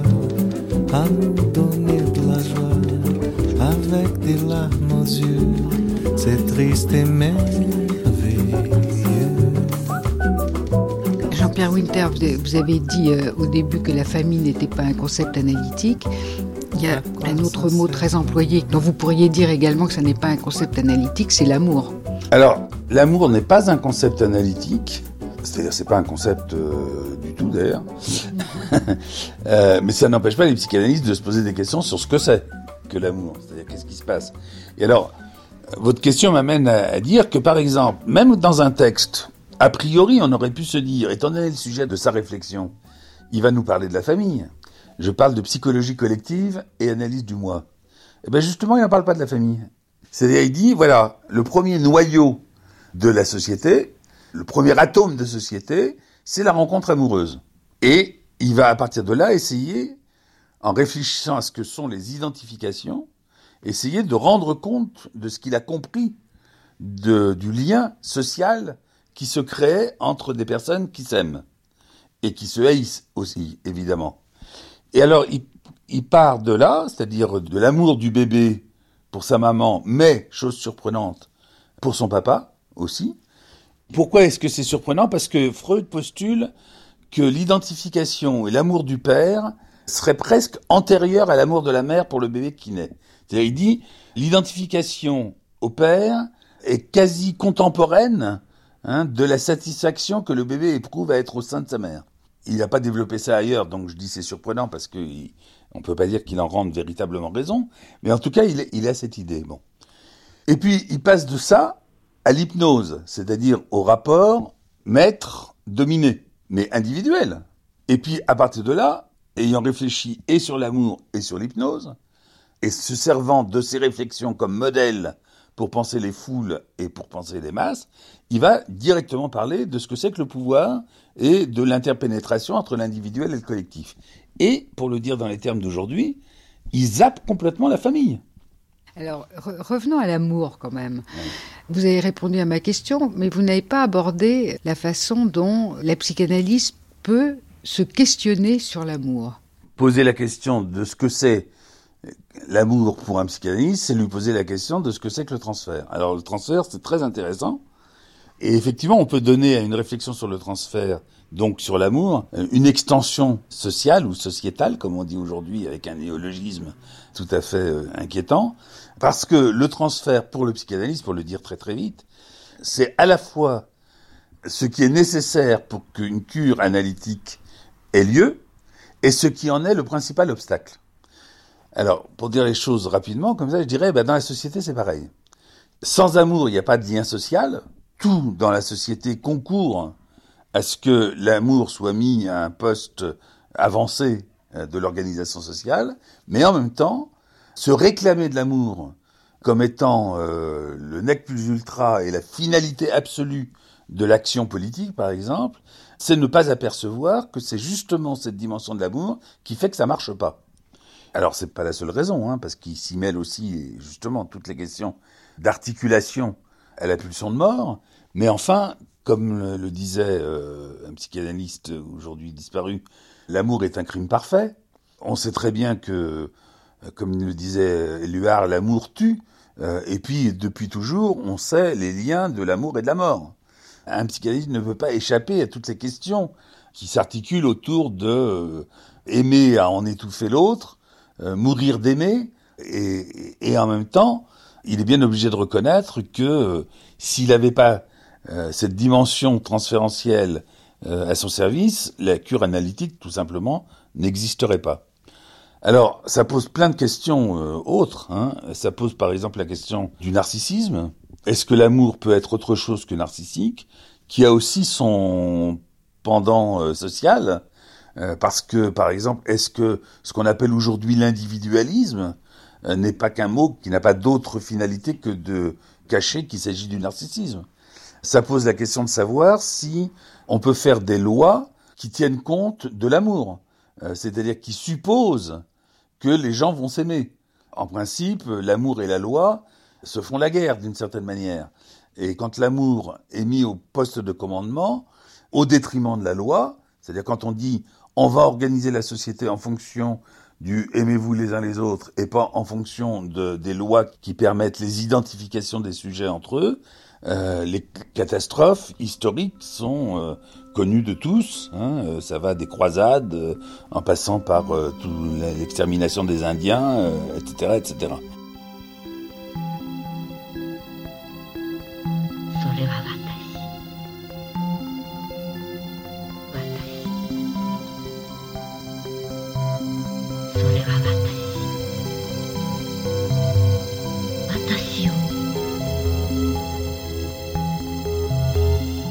Jean-Pierre Winter, on va passer à un, sujet un petit peu différent, qui est la question de la transmission. Est-ce que la transmission passe par la famille? S'il y a bien un espace par où la transmission passe, c'est la famille. Peut-être même que du, du, point de vue qui est le mien, la famille probablement ne servira à rien d'autre qu'à ça. À faire passer, à transmettre euh, la culture, les convictions, l'histoire, et pas seulement l'histoire euh, la, la, plus récente, hein, l'histoire de l'humanité tout entière. Et puis peut-être euh, quelque chose de l'avenir, en ce sens que la famille est un lieu de projet, souvent euh, avorté, mais pas toujours. Et donc, euh, dans la famille se, se joue euh, passé, présent, futur euh, de façon euh, extrêmement violente et active, mais aussi absolument nécessaire. C'est aussi que la famille est le lieu dans lequel euh, chacun est amené à transmettre ce qu'il ne sait même pas qu'il est en train de transmettre. Est-ce que ce mode de transmission indique que la transmission familiale est différente de la transmission de maître à élève? Ben, La transmission familiale euh, est, est, évidemment différente de la transmission de maître à élève parce que le maître transmet des connaissances. À son insu, il lui arrive, comme dans la famille, par la façon même dont il transmet les connaissances, de transmettre plus que des connaissances, de transmettre un savoir qu'il ne sait pas qu'il est en train de transmettre. Mais disons que son rôle en tant que maître, c'est de transmettre le goût d'apprendre, la nécessité d'apprendre, des connaissances particulières et euh, un certain type de rapport au savoir. Dans la famille, quand le père, par exemple, quand un père veut occuper cette fonction-là, ça aboutit à une confusion, alors très intéressante du point de vue de la question avec la, laquelle vous êtes venu, à une confusion entre le père et le maître, qui est parfaitement dommageable, parce qu'elle aboutit à confondre, par exemple, la lutte légitime contre le patriarcat familial, contre le père comme potentat ou tyran domestique, à confondre cela avec l'androcentrie, avec le fait que l'homme occupe dans la famille une certaine fonction qui n'a rien à voir avec la fonction d'autorité qui est dévolue au maître. Alors ça n'empêche pas des pères de se prendre pour des maîtres hein, et de, de, de jouer à cela. Mais un père, du point de vue de la psychanalyse, ça reste très énigmatique. Hein, vous savez, la psychanalyse se- évolue, la théorie psychanalytique évolue entre deux énigmes. hein. Que veut une femme et qu'est-ce qu'un père? En tout cas, un père, c'est pas celui qui se reconnaît au fait qu'il a l'autorité sur tout le monde dans la famille. Ça, c'est le père, disons, de la tribu euh, originelle euh, que Freud, euh, s'appuyant sur Darwin, invente dans Totem et Tabou, la horde primitive. hein. Mais bon, on n'en est plus là. hein. Et donc, vouloir écarter la fonction du père sous prétexte qu'il y en aurait encore pour se prendre pour des, euh, des tyrans domestiques, est une grave erreur qui résulte justement, me semble-t-il, d'une confusion sur les rôles différents du père et du maître. Et d'ailleurs, euh, dans, dans la tradition euh, biblique qui est commune à quand même pas mal de gens, il suffit d'observer que c'est soigneusement distingué, par exemple dans, dans la tradition de l'Ancien Testament, Abraham, Isaac et Jacob sont des pères, Moïse est un maître. Et Moïse, c'est celui qui apporte la loi. C'est pas celui qui l'écrit, mais c'est celui qui apporte la loi. Et donc, c'est pas les pères qui apportent la loi. Les pères sont là éventuellement. D'ailleurs, ils précèdent la loi. Ils sont là avant. Et ils sont là pour la transmettre. Mais pas pour la transmettre euh, en l'enseignant. Pour la transmettre par ce qu'ils donnent à voir à leurs enfants du rapport qu'ils ont à cette loi. Ce qui est très différent de euh, mon petit, je vais t'apprendre la loi. Qui peut être le rôle euh, dévolu au maître, par contre. Est-ce que vous voulez dire que euh, un père, par définition, est soumis à la loi? Est-ce qu'un père est soumis par définition à la loi? Euh, Disons qu'il est soumis par définition euh, dans la mesure où son souci est, est de ne pas rendre ses enfants complètement névrosés, il est soumis à la loi de la castration, c'est-à-dire à la loi de l'incomplétude. Et, et d'ailleurs, c'est ce qui fait que euh, toute la question, par exemple, qui nous a agité ces dernières années, de savoir qu'adviendra-t-il de l'Oedipe des enfants élevés dans des familles monoparentales, euh, homoparentales, etc., est une question euh, qui, à mon avis, est mal posée, puisque, en fait, le vrai problème, c'est de savoir ce qu'il en est de ces hommes et de ces femmes qui pensent sans y penser, c'est-à-dire c'est inconscient pour eux et pour elles comme pour nous, hein, qui pensent qu'on peut faire un enfant en décidant que dans tel cas il n'aura pas de père ou que dans tel cas il n'aura pas de mère. C'est ce qu'il en est là de leur rapport à la loi qui sera interrogé par ces enfants, mais bon, sur plusieurs générations, ça ne va pas se faire euh, euh, du jour au lendemain, et donc bien malin celui qui dira ce qui va se passer. Mais ça mérite quand même une certaine interrogation aujourd'hui. Donc finalement, c'est l'incomplétude, ne rien savoir. C'est ça le fond de commerce du psychanalyste. Mais pourquoi vous tenez tellement à ce que ce soit un commerce Et qui en plus aurait un fond? En tout cas, le psychanalyste, euh, quand il travaille sur les bords, hein, sur euh, le littoral, sur justement l'incomplétude, le, le, le savoir euh, qui n'est pas fermé sur lui-même, etc., travaille avec d'immenses fragilités dans le, le presque rien, dans des zones d'une très grande euh, fragilité, aux limites de la forme et de l'informe, par exemple. Et donc, ne peut pas euh, répondre, par exemple, à la question de qu'est-ce qui fonde l'identité. L'identité, euh, je crois que c'est Pontalis qui disait ça dans un texte, euh, l'identité pour le psychanalyste, c'est toujours une identité floue. Elle ne peut pas être revendiquée euh, comme ça avec une précision euh, d'horloger suisse, c'est pas possible. Euh, donc effectivement, le psychanalyste travaille dans des zones qui sont instables, ce qui ne l'empêche pas de tenir assez fermement sur des bouts de réel qui euh, lui paraissent, euh, pour autant que le savoir analytique est cumulable, qui lui paraissent être le bien commun de la plupart des analystes, parce que là aussi, bon, voilà, on n'est pas tous d'accord sur ce que seraient ces bouts de réel. Euh, c'est un métier qu'on fait dans euh, l'ineffable, euh, l'inouï, le- le- l'intangible. On est constamment ramené de façon surmoïque à la question de euh, est-ce que vraiment je fais quelque chose? Est-ce que je sers à quelque chose? Est-ce que, est-ce que mon existence là, à cet endroit-là, à ce moment-là, est, lé- est légitime? Évidemment qu'on est constamment renvoyé à ça. Et, et par exemple, toute l'œuvre de Lacan, du début de son séminaire jusqu'à sa disparition, ne se supporte que de cette question. C'est-à-dire, en quoi euh, peut-on dire qu'il y a ou qu'il n'y a pas du psychanalyste En moi? Ce soir, mon petit garçon, mon enfant, mon amour. Il pleut sur la maison, mon garçon, mon amour. Comme tu lui ressembles, on reste tous les deux. On va bien jouer ensemble. On est là tous les deux, seuls. Ce soir, elle ne rentre pas, je ne sais plus, je ne sais pas.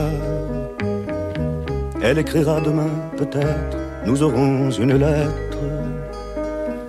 Il pleut sur le jardin, je vais faire du feu. Je n'ai pas de chagrin, on est là tous les deux, seuls. Attends, je sais des histoires. Il était une fois.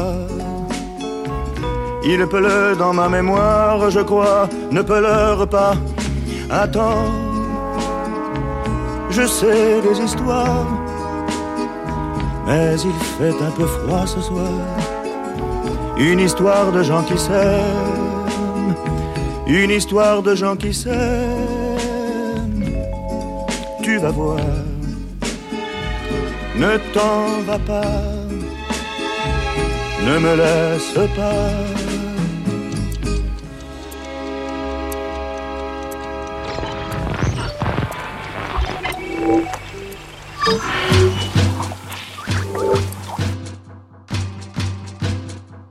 C'est devenu plus difficile d'éduquer euh, et de former aussi, mais d'éduquer la, la jeunesse. Et donc objectivement, même si l'école avait réussi à un certain moment, elle aurait plus de difficultés à réussir aujourd'hui. Et en tout cas, il lui serait aujourd'hui impossible de réussir seul. Ça, c'est ça la question centrale. Claude Tello, ancien président du rapport pour la réussite de tous les élèves 2004-2005.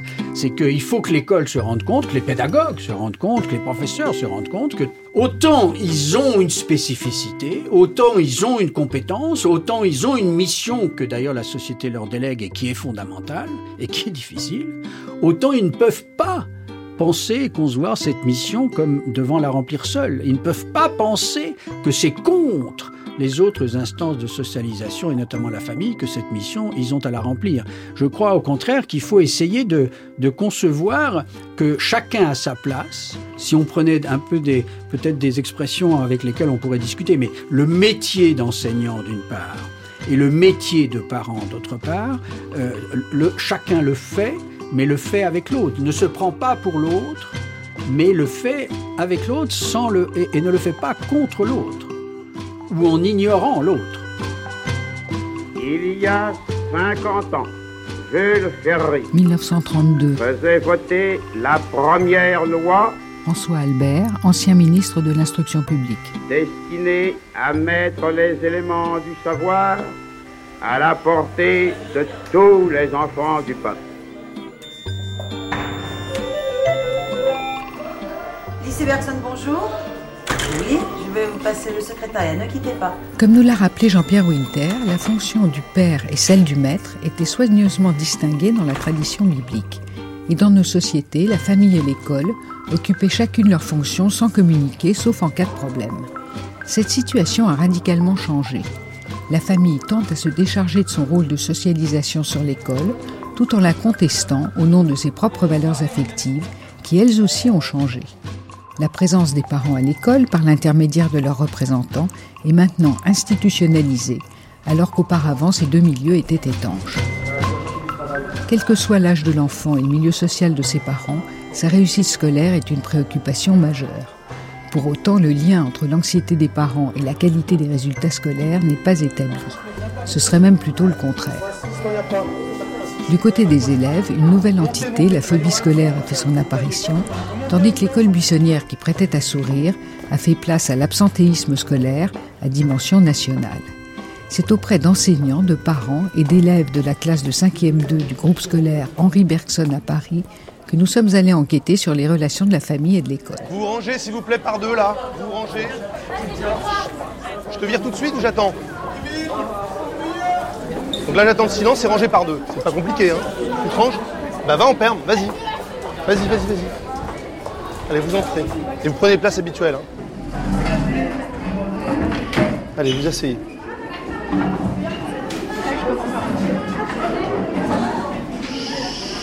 Quand on voudra bien se taire.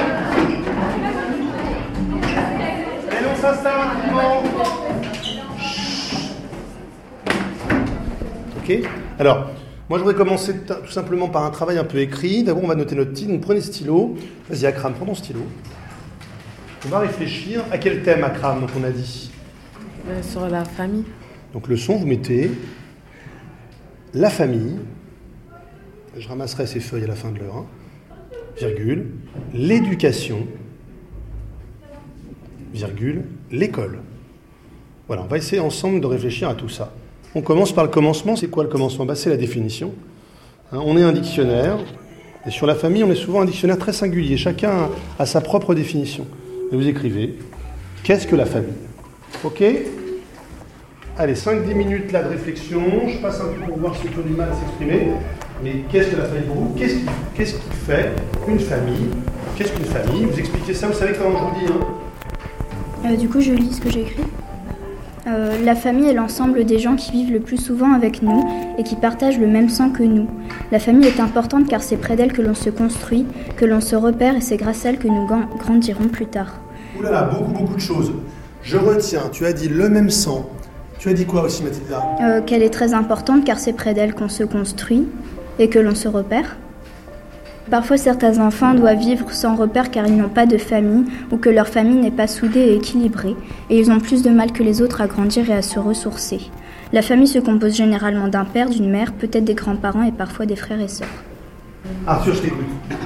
C'est un groupe de personnes qui sont reliées par le sang et par l'amour. Par le sang et L'amour. Et l'amour, ça c'est très important. Oui, vas-y Ulysse. Ouais. Pour moi, la famille, c'est un groupe de personnes qui t'aiment, qui t'aident quand tu as besoin d'aide et qui ne t'abandonnera jamais. Donc, euh, Fatou. ouais. La famille, c'est une catégorie, un réseau de personnes sur qui on peut compter. Il peut y avoir une famille recomposée ou plus familièrement décomposée. La famille peut s'agrandir. On peut créer une famille sans avoir le même sang. Comme par exemple, votre mère est amie avec une personne. Elle peut être si proche que ça peut créer une famille. Et tu as dit sur chose très important, tu as dit on peut créer une famille sans avoir le même sang.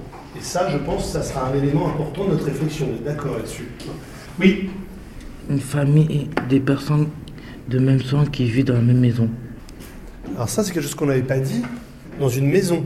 J'aimerais bien écouter Nassim s'il a fini ses travaux de bricolage. Non, bah tu, tu diras quand tu as fini ton travail de bricolage. Johan, qu'est-ce que tu as écrit? J'ai vu que tu avais écrit et j'aimerais bien entendre. Johan. Une famille, c'est deux parents avec, qui vivent avec leur, leur enfant et qui leur donnent une éducation différente des autres. Alors ça, c'est très important, éducation différente des autres. On peut peut-être commencer un peu le débat par là. Est-ce qu'il y a une famille ou est-ce qu'il y a une grande diversité de familles? Moi, je dirais que l'enseignant, pour les familles, ce qu'il appelle les familles, c'est quand même une partie de la famille, évidemment, qui est les parents. hein. c'est une entité, euh, d'ailleurs, les parents comme euh, la famille, une entité. Frédéric Bas, professeur d'histoire-géographie. Déjà, il y a deux types de relations. Il y a une, une relation, je dirais, de présence-absence. Finalement, c'est un monde qu'on connaît très peu. C'est une partie intégrante de ce qui définit nos élèves, la manière dont on va appréhender l'élève, dans, le dialogue qu'on va avoir avec lui ou elle.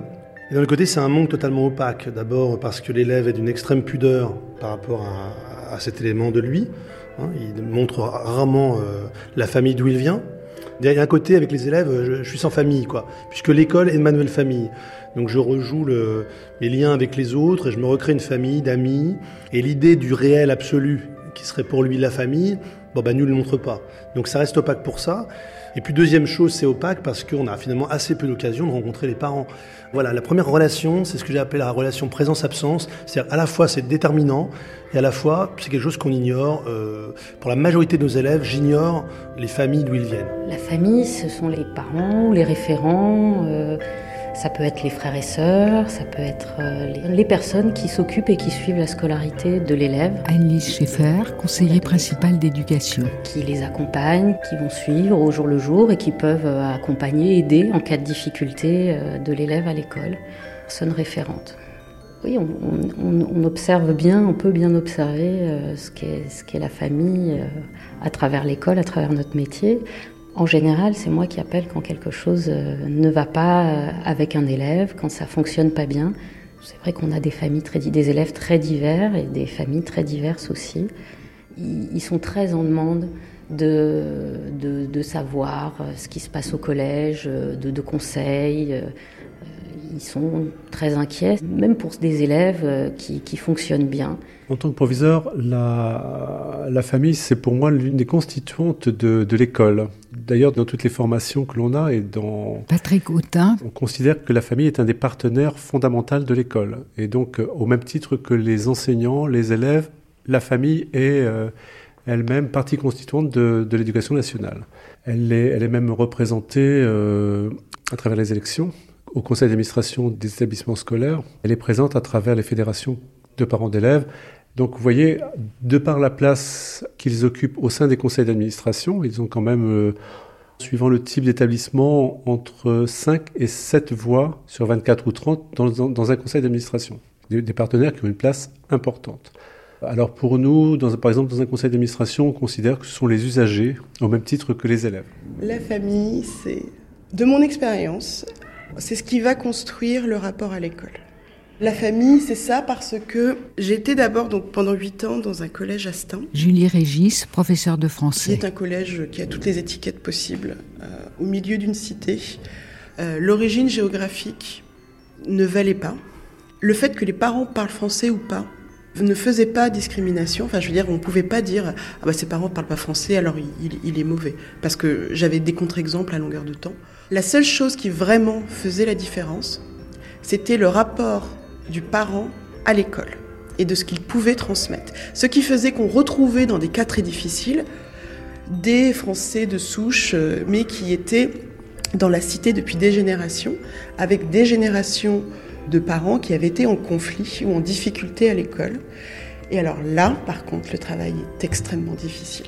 Quand c'est le cas une fois, bon, quand c'est le cas sur plusieurs générations, avec plusieurs membres de la famille, quand l'élève arrive à l'école, il vient avec tout ça. Donc pour moi, oui, la famille, par rapport à l'école, c'est essentiel. Parler de l'école, lui donner une place, lui donner un sens, euh, c'est ce qui construit tout le rapport de l'enfant à, ses apprentissages et à ce qu'il va y faire, etc. etc.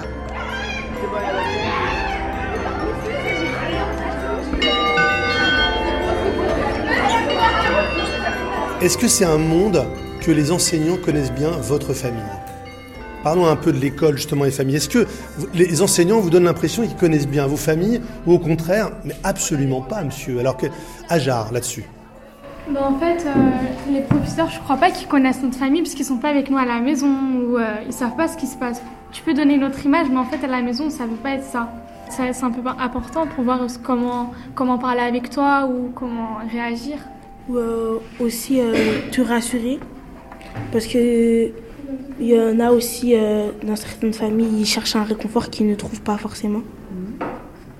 Et on vient le chercher ici. La famille, pour moi, c'est effectivement quelque chose d'assez d'assez mystérieux. Et avec le temps, j'ai appris également aussi à, à être à, à, prendre beaucoup de précautions. Euh, quand j'aborde euh, Béatrice Algamani, euh, professeure de français. Les notions, enfin la, relation avec la famille et plutôt les familles. Bon, on a des élèves qui, qui, qui parlent très peu de leur famille, qui taisent beaucoup, parfois de, de, de situations extrêmement difficiles. Vraiment, je, je, prends de plus en plus de précautions pour éviter les maladresses, voilà. Moi, j'ai une hypothèse qui est que parfois les élèves, quand ils sont face à nous, ils aimeraient presque, mais c'est une hypothèse extrême, hein, vous connaissez ce mot avec moi, presque ils auraient envie qu'on pense que qu'on ne connaisse pas du tout leur famille Est-ce que c'est une fausse idée Vous avez l'impression des fois que être élève, c'est justement euh, ne pas montrer la famille d'où on vient, qu'elle soit, euh, qu'elle vous protège ou qu'elle ne vous protège pas. Vous auriez envie d'être différent de votre famille? Est-ce que c'est vrai cette idée-là, ou est-ce qu'au contraire c'est important pour vous de, me faire comprendre que vous venez de cette famille-là ou de cette famille-ci? Si euh, l'enfant va avoir l'assistance sociale ou un truc comme ça, ben, il peut, ils peuvent informer le, le, professeur, mais il y a des personnes aussi, il y a des professeurs qui ne veulent pas savoir aussi. Mais alors justement, à ton avis, pourquoi le professeur ne veut pas savoir? Par exemple, c'est un peu mon cas. Vous savez, quand je commence avec vous, je ne vous connais pas. Je demande aux enseignants qui vous ont eu de ne pas parler de vous. Je ne veux pas savoir si vous êtes une élève qui travaille ou ne travaille pas. Et puis, je ne veux pas savoir si vous avez des problèmes ou pas. Pourquoi, à votre avis, je ne veux pas savoir Aja? Il veut découvrir euh, qui on est nous-mêmes, lui-même. C'est ça, je veux le découvrir. Et d'une certaine manière, euh, imagine que je vais voir un élève en disant Oh, je, sais que c'est difficile pour toi, donc ne travaille pas trop, je sais que c'est dur, tu as des situations familiales des dures. Comment l'élève réagirait à votre avis euh, euh, Oui, Mariana Oui, et Jeannette, Jeannette, Jeannette. Moi, personnellement, je veux dire, ça vous regarde pas. Je veux dire, euh, c'est pas vos problèmes. Mais je veux dire merci quand même de vous, euh, vous occuper de moi. Beaucoup de jeunes enseignants savent qu'il faut qu'ils aillent euh, très euh, délicatement vers ce sujet des familles, euh, donc ils en parlent à peine. Je me souviens des, premières fiches de renseignement qu'on demande. Je me demandais toujours est-ce qu'on demande s'il y a le père et la mère, la profession, parce que tout de suite on est dans l'interrogatoire et on voit bien que le monde scolaire c'est pas non plus le monde à part le monde administratif, mais l'enseignant c'est pas l'administration. Est-ce qu'il a à demander? Combien de frères et sœurs vous avez, quelle est la profession du père, la profession de la mère, s'il y a d'autres situations dites-le. Ça je me souviens je l'avais fait au début et effectivement les élèves ne répondent pas et ne vous aiment pas. Avec le temps, j'ai appris à ne pas poser ces questions. Ces questions se poseront peut-être, mais plus tard. En fait, quand on dit à l'élève ne travaille pas et tout ça, c'est trop dur pour toi, bah, l'élève en fait fait, fait encore plus pitié quoi. Savez, souvent, quand je, quand je vais voir le, le- le conseiller vie scolaire, quand je vais voir le conseiller vie scolaire, je lui dis cet élève est insupportable, écoute, faut qu'on en parle. Que me dit euh, Madame Schaeffer ou, ou Monsieur Placet? Il me dit, tu sais, il y a une situation familiale difficile. Oui, Kenza. Euh, mais aussi quand le professeur euh, nous dit euh, de ne pas faire le contrôle parce qu'on a des problèmes familiaux, faut quand même le faire même si on a des problèmes familiaux parce que après plus tard quand on voudra travailler dans quelque chose et qu'on pourra pas et bah là on va regretter. Faut pas être habitué. Moi, mon domaine, c'est vraiment la transmission de savoir. Et effectivement, même pour des enfants euh, qui ont un, vécu familial très difficile, euh, en sortir et aller dans une autre sphère qui n'a rien à voir et que euh, personne ne lui demande quoi que ce soit sur sa famille, son, son vécu, etc., et qu'on on soit sur un autre voilà, sur un autre terrain, dans un autre domaine. Voilà, ils sortent de cet univers, ce marasme familial parfois très difficile. J'ai pas ni envie ni besoin de les replonger là-dedans euh, et de savoir ça. Moi, je ne suis pas du tout d'accord avec ça. Euh, Moi, je pense que rentrer dans la vie privée en restant neutre, ça peut être bien. Surtout qu'il y a certains élèves euh, bah, qui ont une vie vraiment très compliquée. Et ben, il faudrait plutôt les aider, oui, au lieu de les engueuler et de leur dire Moi, je m'en fiche, travail, c'est tout. Euh, Dans certains cas, il faut s'intéresser aux familles des élèves parce qu'ils sont l'interlocuteur numéro un pour que l'élève aille mieux. Et effectivement, moi, je veux bien vous protéger. Quand ça va très mal, effectivement, là, on n'est plus sur je te mets deux, je te mets quatre, t'as pas fait ton travail. Là, on s'occupe des familles, mais c'est pas forcément une bonne nouvelle pour vous et pour moi. C'est-à-dire que là, l'école ne suffit pas. Apparemment, euh, cette nouvelle identité d'élève que vous avez ne suffit pas à vous rendre bien, à vous rendre heureux. Et là, je dois parler aux familles. Alors là, vraiment, j'ai cette réalité de la maman, du papa, des familles différentes dont vous me parlez. Et là, effectivement, on n'est plus vraiment à l'école. hein.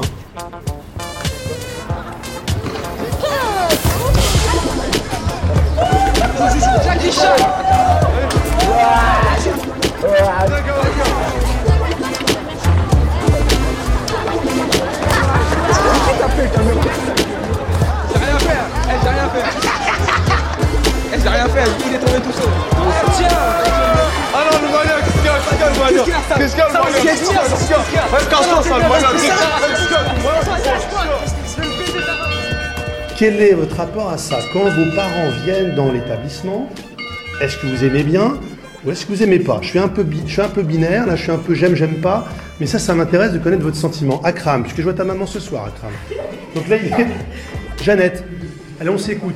Moi, quand euh, mes parents doivent venir euh, au, au collège, c'est moi qui leur dis comment ils s'habillent. Et ils m'écoutent. hein. Et ils me- Pourquoi, pourquoi il s'habillerait pas bien? Bah, non, mais ils s'habillent bien, mais des fois, ma mère, elle met des pagnes. Des, ces pagnes, ils sont beaux, mais. Après, je vais m'afficher. Après, les gens ils vont rigoler. Ils vont dire Ah, ton père, il a mis un gros jogging. Alors que s'il vient en costume, il sera classe. Ça peut être la honte parce que euh, quand, euh, bah, quand on dit des choses euh, un peu euh, intimes, des, des choses, euh, des, des- des choses sentimentales dans, dans la famille, ça, ça, ça, ça peut être un peu euh, gênant. La famille et l'école, euh, c'est pas forcément la même chose. Moi, dans mon cas, s'ils viennent, c'est qu'il y a un petit problème. Mais je pourrais même dire à Jarre, en souris, ça pourrait me dire un, un gros problème parfois. Ouais, un gros problème. Si tu me permets, non mais je sais pas. Ils viennent jamais, mais bon, c'est pas grave. Hein. S'ils viennent, c'est pour moi, c'est pas pour les autres. Beaucoup de parents, moi, je me rends compte que finalement, leur, leur, euh, ce qu'ils attendent, c'est qu'on leur dise que leurs enfants ne posent pas de problème. Euh, C'est-à-dire que euh, des parents viennent et disent bon, ça va, ils bavardent pas trop, euh, ça va, euh, il vous manque pas de respect, euh, bon, ça va les notes euh, par rapport aux autres de la classe, et puis bon, voilà. Ça dépend. Ça dépend qu'ils viennent pourquoi. S'ils sont convoqués parce que si on a fait une bêtise. Là, comment tu es dans cet état d'esprit-là? Un peu. J'ai un peu honte et j'ai un peu peur. Amadou, tu as peur de la sévérité? Des parents quand ils rentrent à la maison, après être venus au collège, entendre des mauvaises choses. C'est. Euh, c'est vrai que on connaît peu de choses euh, des familles. On s'y réfère souvent, pourtant, effectivement, au cours, souvent euh, en Béatrice Elgamani. menaçant, euh, menaçant euh, d'appeler la famille. Ils sont un élément essentiel. Ils sont une espèce de rempart euh, chez beaucoup d'élèves, même des élèves difficiles, même des élèves qui euh, en apparence sont euh, dans, dans- voilà sont dans le défi, etc. Euh, dès que- dès qu'on on annonce euh, le fait qu'on va appeler euh, les parents, euh, il y a une réaction quelle qu'elle soit. C'est vraiment quelque chose qui est sensible. Dégage, tu vas appeler tes parents. Non, non, non, non, sors, sors, sors. Sors, t'es une- t'es- tu es une enfant mal polie et ça depuis le début de l'année. Vas-y, rentre chez toi, t'as fini les cours, rentre chez toi. Oui, justement, je suis pas ta mère, mais ta mère, je vais lui dire à quel point tu es mal L'autorité, l'autorité de l'école, l'autorité des professeurs, enfin l'autorité de l'institution. Effectivement, ça a changé, je pense. Mais encore une fois, un reflet de la société. L'autorité comme ça qui vient d'en haut, euh, c'est compliqué partout. Alice Schaeffer, conseiller principal d'éducation. c'est pas qu'il faut de plus en plus se justifier, de plus en plus expliquer, de plus en plus argumenter. Et ça prend énormément de temps, effectivement. Les, les enseignants, on leur, le professeur, on leur en demande de, les- de plus en plus. T'es sûr que c'est pas plein, ça, te- ça te fait, ça te coûte quoi? Pourquoi tu veux pas t'excuser? Mais il est impossible, euh, enfin, je ne peux pas me mettre euh, dans l'établissement avec un sifflet euh, au milieu du hall et faire en sorte que tout se passe bien, que les élèves soient sages et obéissent et, respectent les codes scolaires. Ça, ça n'existe pas. Hein, C'est c'est pas possible. Heureusement, dans un certain sens. Parfois, effectivement, pourrait, certains pourraient le souhaiter, ça serait plus simple. Mais même dehors, c'est plus possible. hein, Dans la rue, ça fonctionne plus aussi comme ça. Mais excuse-toi, frère. Mais excusez-moi Mon Dieu, c'est dingue. Excusez-moi Euh, même les, les élèves en plus grande difficulté, même ceux qui posent les plus grands problèmes de discipline, Karine Petit, reconnaissent l'autorité. principale On se adjointe. rend compte qu'on va des parents qui vont beaucoup trop loin aussi. Bon, moi, il m'est déjà arrivé de parler en termes de territoire à des parents, en disant ça, c'est mon territoire. Donc vous êtes dans mon bureau, vous êtes sur mon territoire. Maintenant, euh, si je vous demande de sortir, vous sortez. Bien sûr qu'ils répondent, moi aussi c'est mon territoire, je suis dans un établissement public, euh, ce bureau n'est pas à toi, parce qu'on passe très vite au, tutoiement, Euh, et, c'est là où il faut tenir tête. Finalement, les élèves ne sont pas si impolis que ça. Quand on fait le bilan, ils arrivent à dire bonjour, euh, ils arrivent à s'excuser, donc c'est déjà pas mal. Maintenant, il faudrait travailler auprès des parents. Ça, c'est plus compliqué. Quand on leur dit non, là c'est pas comme ça, ça se passe comme ça, et qu'ils nous disent mais j'ai pas envie, je pense qu'en effet le je n'ai pas envie est une phrase qu'on n'entendait pas il y a plusieurs dizaines d'années. Julie Régis. n'entendait pas à la maison non plus. On l'entend à la maison, on l'entend à l'école. C'est, c'est-à-dire que c'est le rapport à la contrainte, l'école. On, on les met en apprentissage, on essaye de les intéresser, de les passionner. Ça, c'est... Et de fait, il y a des parents qui sont perdus chez eux, qui ont très peu de prise avec leurs, enfants et qui, bien sûr, arrivés à l'école, nous voient comme ceux qui vont euh, soit les sauver, soit les redresser. Ce sont euh, des parents qui se trouvent très démunis euh, face au manque de travail, au manque d'implication, d'investissement, l'absentéisme, et qui, qui en arrivent même à, pleurer en se disant je sais plus quoi faire. Qu'est-ce que je peux faire? Dites-moi ce que je peux faire. Qu'est-ce que voilà, je sais plus quoi faire avec mon fils, avec ma fille, euh, aidez-moi. Comme si on- on- l'école devait pallier euh, certains, certains, certains manques, certains, euh, voilà, de, de, de, de la part, euh, de la part de la cellule familiale. Bon, les filles, vous allez vous ranger maintenant Et puis on va aller en classe maintenant. Les écouteurs, les écouteurs. On dit souvent que l'autorité est en crise. Je crois que c'est pas vrai. C'est pas l'autorité qui est en crise. Ce sont toutes les figures traditionnelles chargées de représenter l'autorité. Daniel Marcelli, professeur de psychiatrie de l'enfant et de l'adolescent. La figure du père, la figure du Seigneur, la figure de Dieu, toutes les figures qui étaient des figures hiérarchiques au-dessus de l'individu. Effectivement, aujourd'hui, ce qui est en crise, c'est la définition transcendantale de l'autorité. Une autorité qui serait au-dessus de l'individu. On vit dans une société, effectivement, où euh, chaque individu ne supporte pas bien qu'il y ait quelque chose qui soit au-dessus de lui-même. Nous élevons nos enfants dans une religion qui est la religion laïque et républicaine, à laquelle nous tenons tous, et je pense que Caroline, vous y tenez aussi bien que moi. Et cette religion, c'est mon corps m'appartient, ma pensée m'appartient, et nul autre que moi-même n'a de droit sur ce corps et cette pensée. Et euh, alors c'est compliqué parce que ça ne veut pas dire que tout ce que je pense, je peux le faire. Mais tout ce que je pense est légitime pour moi. Et tout ce qui concerne mon corps m'appartient. À partir de là, beaucoup de familles élèvent les enfants dans cette euh, idéologie-là. Donc toute définition transcendantale de l'autorité, c'est-à-dire quelque chose qui s'impose à l'individu d'en haut et auquel l'individu doit se soumettre, n'est plus pertinent. Il faut donc trouver une définition euh, qui soit conforme à, notre mode de vie. Par exemple, j'avais un élève qui était insupportable. Quand je dis insupportable, ça veut dire c'est un élève qui euh, avait son matériel, etc., etc., mais ne savait pas tenir en place. On passe donc un bon bout de trimestre comme ça, donc euh, on punit, on essaie de cadrer, etc., etc. On rencontre euh, la mère, et là, ce que j'apprends de ce qu'elle me dit, c'est qu'elle tombe des nues. Pourquoi? Parce que son fils est une crème à la maison. J'ai envie de vous dire, c'est quelque chose qui arrive très souvent. Le fils est une crème à la maison. Et là, elle commence à parler en nous expliquant que c'est l'aîné, c'est lui qui s'occupe de ci, c'est lui qui s'occupe de ça, elle a fait les ménages, etc., etc. Voilà. On peut se dire, j'ai pas besoin de savoir ça, ce gamin est insupportable, il est insupportable. Sauf qu'en fait, moi de ça, je comprends qu'en gros, le, gamin est hyper responsable chez lui. Il est droit. Et donc, du coup, je sais quel est son rapport à l'école. L'école, c'est la soupape. L'école, c'est le moment où on s'amuse, c'est le moment où il n'a plus de responsabilité, c'est le moment où il peut redevenir un enfant.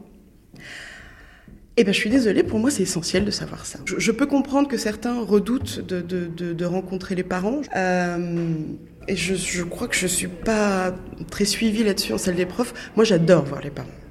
Pourquoi? Parce que quand la rencontre avec le parent se fait, c'est en fait un peu le heurt de deux intimités. Et c'est ça qui révèle aussi des choses. C'est qu'en fait, ce qu'on dit aux parents, c'est bon, votre enfant, je le connais un peu. Pas je le connais, mais je le connais un peu en tant qu'élève. Donc je vais vous dire comment il est à l'école. Et du coup, ça, confronte avec ce que eux ils ont construit de vision de leurs enfants depuis qu'ils sont nés. Et c'est cette espèce d'ajustement et ce moment où finalement l'enfant en dehors de la famille rencontre l'enfant dans la famille. Donc c'est passionnant. Le, lien avec les parents, donc pour moi, me paraît nécessaire. La question de la distance reste euh, entière. Alors après, il faut réfléchir sur la place euh, qu'il faut leur donner. Mais moi, je pense, en fait, c'est pas tant qu'ils doivent avoir une place dans l'école que je pense que la communication entre l'école et eux est tout à fait nécessaire. Je fais ce métier depuis 12 euh, ans. J'ai commencé ma carrière dans le quartier chinois, donc les, familles euh, asiatiques sont beaucoup plus réservées euh, quant à la, relation avec l'autorité. Ils s'en remettent totalement justement eux à l'autorité. C'est une prise en charge de A à Z euh, des enfants asiatiques. Donc ils sont effectivement très respectueux de cette autorité et, et ne cherchent pas en fait à remettre en cause une, une quelconque décision.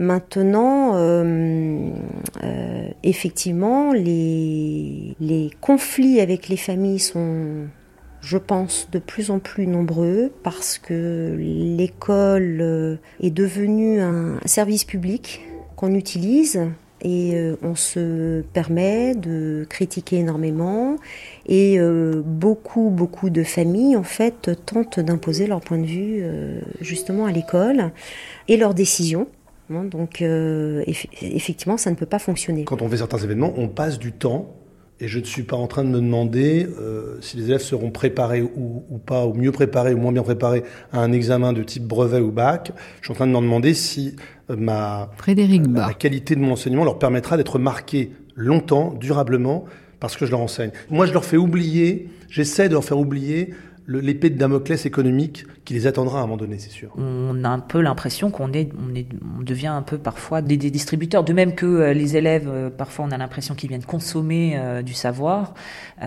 Béatrice Algamani. Même on a des parents qui attendent un service comme si on était prestataire, prestataire de service et que effectivement, bon, on devait délivrer des, des satisfaits euh, voilà. Ah oui, c'est pour eux, bien sûr, évidemment. Hein. Euh, pourquoi, pourquoi il y a tant de parents qui veulent absolument que leurs enfants euh, aillent, restent en général et n'aillent pas dans la voie professionnelle à la fin, à la fin de la troisième? C'est pour l'image. Il est hors de question que mon fils aille en voie professionnelle à la fin de la troisième. hier matin, t'étais pas là? Non, hier toute la journée parce que j'étais malade. Et puis on va, on va voir ça. Mais de toute manière, quand elle s'absente, le mot que vous mettez vous me suffit. Recommence à parler Elle dit une bêtise, c'est ça Elle dit une insulte Oui. Ouais. Et, euh, et du coup, euh, plutôt que de dissiper le malentendu, toi, tu lui renvoies une autre insulte aussi, c'est ça? C'est vrai que je pense que les, les, les parents euh, ont une telle crainte euh, pour leurs enfants. Il y a une telle pression que du coup... Euh, Madame Sanchez-Kemp, parent d'élèves. Ils adoptent, alors je dis du coup, c'est en tous les cas de fait, ils adoptent une, une, position de, de consommateur vis-à-vis de l'école et de d'exigence de service. Et il y a une attente qui est très forte.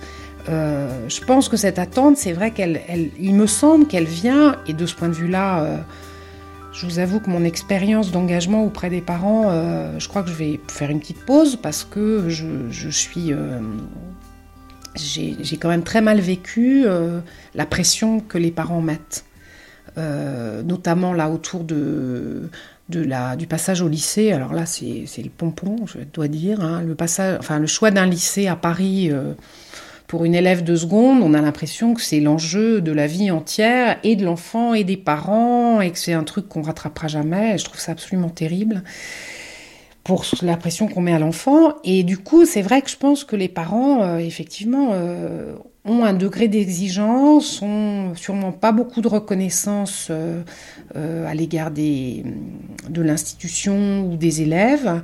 Il y a vraiment une incompréhension, je pense. Il y a vraiment une, grosse incompréhension des, de part et d'autre. Alors la façon dont ça se passait de mon temps, c'était très particulier parce que la particularité, euh, c'est que je suis moi-même fille d'enseignant. Et donc euh, bah, la famille et l'école, finalement, pour moi, quand j'étais petite, c'était un peu la même chose. Je suis sûrement un peu retournée à l'école, oui, avec euh, une autre position, une position de justement de quelqu'un qui, en tant que parent, est vraiment un tiers à l'école un tiers qui est celui de la société extérieure. Hein. Et puis pour dire aussi que les élèves, les enfants ne sont pas que des élèves précisément, et qu'ils existent en dehors du fait d'être un élève, ce que parfois euh, l'école oublie un peu. Je me suis impliquée dans l'école dès la maternelle. Euh, je pense que ça répond à des besoins un peu différents quand les enfants sont petits. Euh, c'est aussi une façon, faut le dire, de, continuer à savoir ce qui se passe dans leur vie. Hein. Donc ça a quelque chose d'un peu, d'un peu de les poursuivre, quoi. Hein. Et puis, alors au collège, c'est vrai que ça a pris une dimension beaucoup plus institutionnelle. Et là, bon, c'est vrai que c'est finalement plus un engagement, je dirais pas professionnel, mais un peu militant, quoi. C'est vrai que ça a pris, je pense, une autre dimension qui n'était pas seulement de suivre mes enfants, euh, et de savoir ce qui se passe un peu dans la vie de mes enfants, mais aussi de euh, euh, ben, d'essayer de faire en sorte qu'il y ait plus de, par exemple, plus d'égalité, plus de prise en compte du monde extérieur et la vie de l'enfant en dehors de l'école. Et c'est des âges de collégiens où, justement il se passe pour eux beaucoup, beaucoup de choses en dehors de l'école. Donc, les profs, pris individuellement, ils font plein de choses formidables. Euh, euh, là, il n'y y a, pas de souci là-dessus. Simplement, l'école a besoin parfois qu'on lui rappelle, il me semble, qu'elle n'est pas tout à fait en extraterritorialité et que euh, bah, les choses de la vie s'appliquent aussi à elle. Et effectivement, je trouve que de ce point de vue-là, il y a encore du travail à faire pour que les parents soient plus acteurs, plus reconnus euh, au sein de l'école. Et nous, les parents dits élus, on peut essayer de jouer un rôle, mais on ne joue pas suffisamment parce que finalement, c'est difficile d'avoir ce rôle de médiation quoi, entre, entre l'ensemble de la communauté des parents et l'école. Patrick Autin, proviseur. Ça fait quand même plus de, plus de 30 ans que je travaille dans l'éducation nationale, donc euh, très clairement, les, les attentes... Euh, des familles, mais de la société en général par rapport à l'école a beaucoup, a beaucoup évolué. Euh, près d'une part de plus en plus importante dans le, dans le fonctionnement de l'école. Ça, c'est clair. Mais je pense aussi que les attentes de l'école vis-à-vis des familles sont aussi de plus en plus importantes. Je crois aussi que le... Je ne sais pas si c'est propre à la France, mais on vit dans un monde, je trouve, un peu, un peu incertain, d'incertitude, où, euh, où, beaucoup de, beaucoup de, de, parents, d'élèves sont particulièrement angoissés par, euh, par l'avenir. Et euh, il y a très clairement un investissement très important je veux dire, parfois trop important dans l'école également. Enfin, euh, l'école ne peut pas tout faire. Je crois aussi que l'école ne peut pas tout dans l'éducation. Elle, a une part importante, mais les familles elles-mêmes en ont une, une part propre. Le, lien, il a évolué, mais il s'est parfois resserré. Il est plus, euh, il est aussi plus individuel et plus individualiste. C'est-à-dire que la famille veut pour son enfant. Avant, je pense qu'on était quand même dans des dans une relation pédagogique, je veux dire, assez massive. Aujourd'hui, on est dans une relation pédagogique qui doit s'individualiser de plus en plus. Il y a une défiance euh, mutuelle qui s'installe depuis quelques, quelques temps. L'image de l'institution s'est nettement dégradée. Moi, je me suis rendu compte que les choses avaient basculé effectivement quand j'étais enseignante. Karine Petit, parce que principale adjointe. Les politiques, en fait, ont quand même euh, cassé l'image de l'école, ont contribué à casser l'image de l'école. Donc, on est, euh, je ne sais pas si je peux donner des noms, mais par exemple, euh, Madame Royal. Euh, à son époque, a, a fait énormément de, de tort, euh, tort à l'école. Le pouvoir a été euh, donné aux, familles et on s'est inscrit dans une forme de démagogie, c'est-à-dire qu'il fallait faire plaisir aux familles. Au détriment en fait de non pas du pouvoir de l'enseignant et non pas du pouvoir de l'école, mais au, au, détriment de la parole que pouvait donner en fait l'école. Moi, je me suis rendu compte que plus on voulait accorder de place au pouvoir de la famille et des enfants, plus on a créé en fait un, déficit, on a créé des torts en fait euh, au sein de ces familles qui justement n'ont pas toujours eu la capacité en fait à prendre du recul et à accepter euh, la parole de, de l'école en fait, la parole des enseignants, la parole d'une équipe de direction. Je, je, rêve, si vous voulez, d'une sorte d'engagement que les adultes prendraient à l'endroit de la jeunesse. Il faut qu'il y ait la réussite de tous les élèves. Eh bien, je prends l'engagement de créer les conditions, et parmi les conditions, il y a votre propre travail, à vous jeunes, mais de créer les conditions pour que vous ayez au cours de votre jeunesse, notamment à l'école, mais dans l'ensemble de votre jeunesse, vous ayez une capacité de, de réussir. En quelque sorte, un, un engagement à l'endroit de la jeunesse, un engagement politique à l'endroit de la jeunesse, et un engagement qu'on prenne, mais duquel on tire les conséquences concrètes, parce que les parents, ils seraient partie prenante, et donc il ne suffit pas de dire je suis favorable à la réussite scolaire, il faut, je le répète, créer les conditions pour qu'il en soit ainsi. Euh, les employeurs devraient l'être, l'État en tant qu'employeur devrait l'être, l'État en tant que, naturellement, système éducatif devrait l'être, enfin, etc., etc., etc. L'État ne remplit pas correctement son rôle il ne le remplit pas. Et donc, cet engagement-là, nous ne le prenons pas. Et, nous voyons sous nos yeux euh, euh, la difficulté d'éducation de notre jeunesse qui s'accroît. Qui s'accroît probablement en partie à cause d'eux, mais qui s'accroît à cause de nous. Euh, et, je suis à la fois inquiet. Par conséquent, comment peut-on penser que cet échec ne va pas contribuer à déchirer le tissu social. Alors ce que je vous propose, c'est que vous attendez là, et quand c'est votre tour, vous allez là-bas. Comme ça, le silence complet est respecté là-bas. Serge,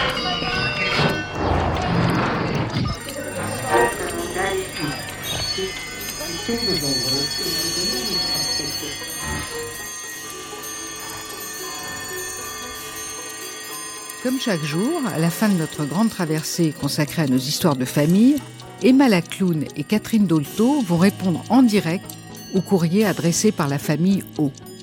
Hier, elles ont répondu à la lettre d'Oscar et aujourd'hui, elles en ont reçu une nouvelle. Bonjour Catherine. Bonjour Emma. Alors vous vous souvenez que nous avions répondu à la lettre du petit Oscar? Oui. Vous vous souvenez? Bien. Eh bien figurez-vous qu'on a reçu la lettre de la maman d'Oscar. Ah, passionnant. Ah, passionnant, très... Alors, je vais vous la lire comme ça vite fait, car très intéressant, ceci dit. Alors, voici sa lettre. Je suis Odette, la maman d'Octave, 14 ans, Oscar, 8 ans donc, et Olivia, 3 ans. Mais mon problème, c'est mon mari Olivier. Il s'occupe tellement bien de ses enfants que je n'existe plus. Moi, j'ai eu une mère épouvantable dont je ne vais pas vous parler car ça me fait pleurer. Mais je ne pensais pas me marier avec une bonne mère.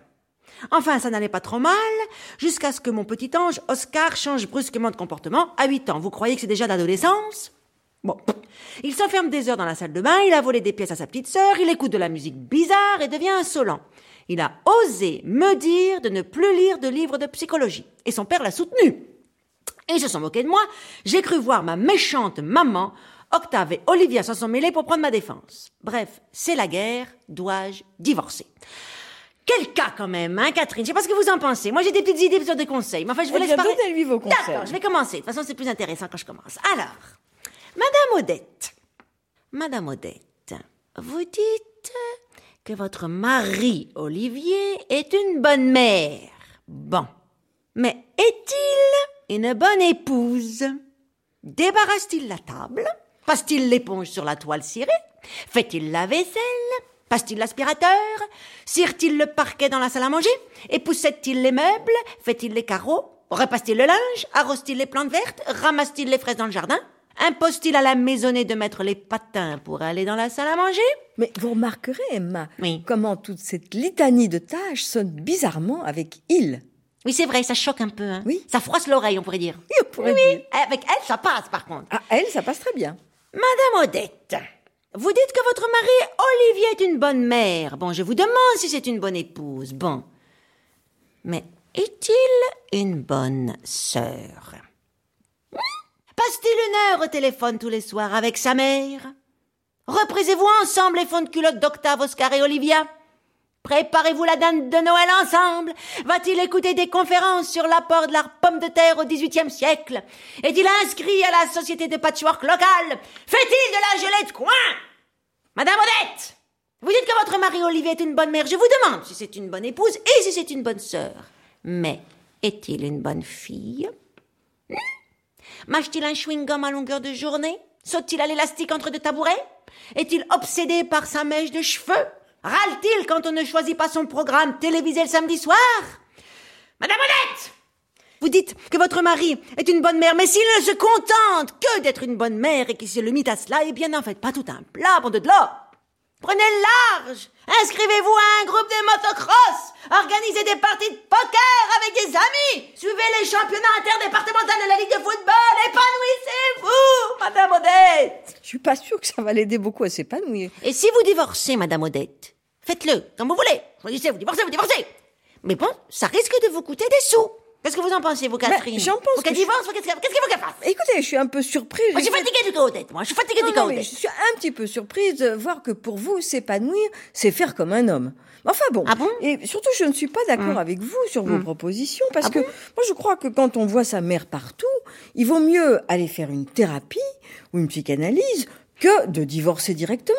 Hum. Hein, parce que ce serait très intéressant pour elle de se débarrasser de cette idée que sa mauvaise mère est partout. Mais oui, oui, oui. Et puis, et puis, quitte à avoir un mari qui fait un peu trop bien la mère, au moins que ça fasse une bonne mère qu'une mauvaise mère. Ah oui, c'est vrai, par contre, ça c'est positif. c'est pas du tout la bonne solution. Mais la thérapie, ça risque de lui coûter aussi cher que le divorce. Ah ben oui, mais ce sera beaucoup plus intéressant pour tout le monde. Ah oui, oui, oui. Et pour elle aussi, d'abord pour commencer. Oui, oui, bien sûr, bien sûr. Oui, mais bien sûr. Oui, bien sûr. Non, non, vous avez raison sur ce coup-là. Non, non, sur ce coup-là, je pense qu'une bonne thérapie, ce serait quand même pas mal pour Madame Odette. Madame Odette. Madame Odette. Névrose familiale, deuxième volet de notre grande traversée, une émission de Caroline Eliachev et Manouchak Fachaï en partenariat avec le Nouvel Observateur.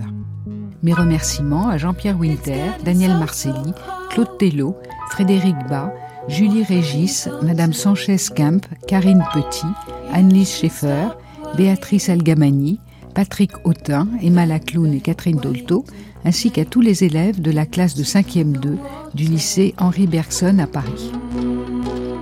Mixage Manuel Couturier et Alain Joubert. Prise de son Alain Gerbeau, Frédéric Guéroux, Éric Boisset et Bernard Laniel. Archive Meryl Moneghetti en collaboration avec Amélie Briand-Lejeune de l'INA. Recherche discographique Romain Couturier. Coordination Anne-Catherine Lochard. Collaboration Marie Mougin. Vous pouvez podcaster ces émissions ensemble ou séparément sur le site de franceculture.fr.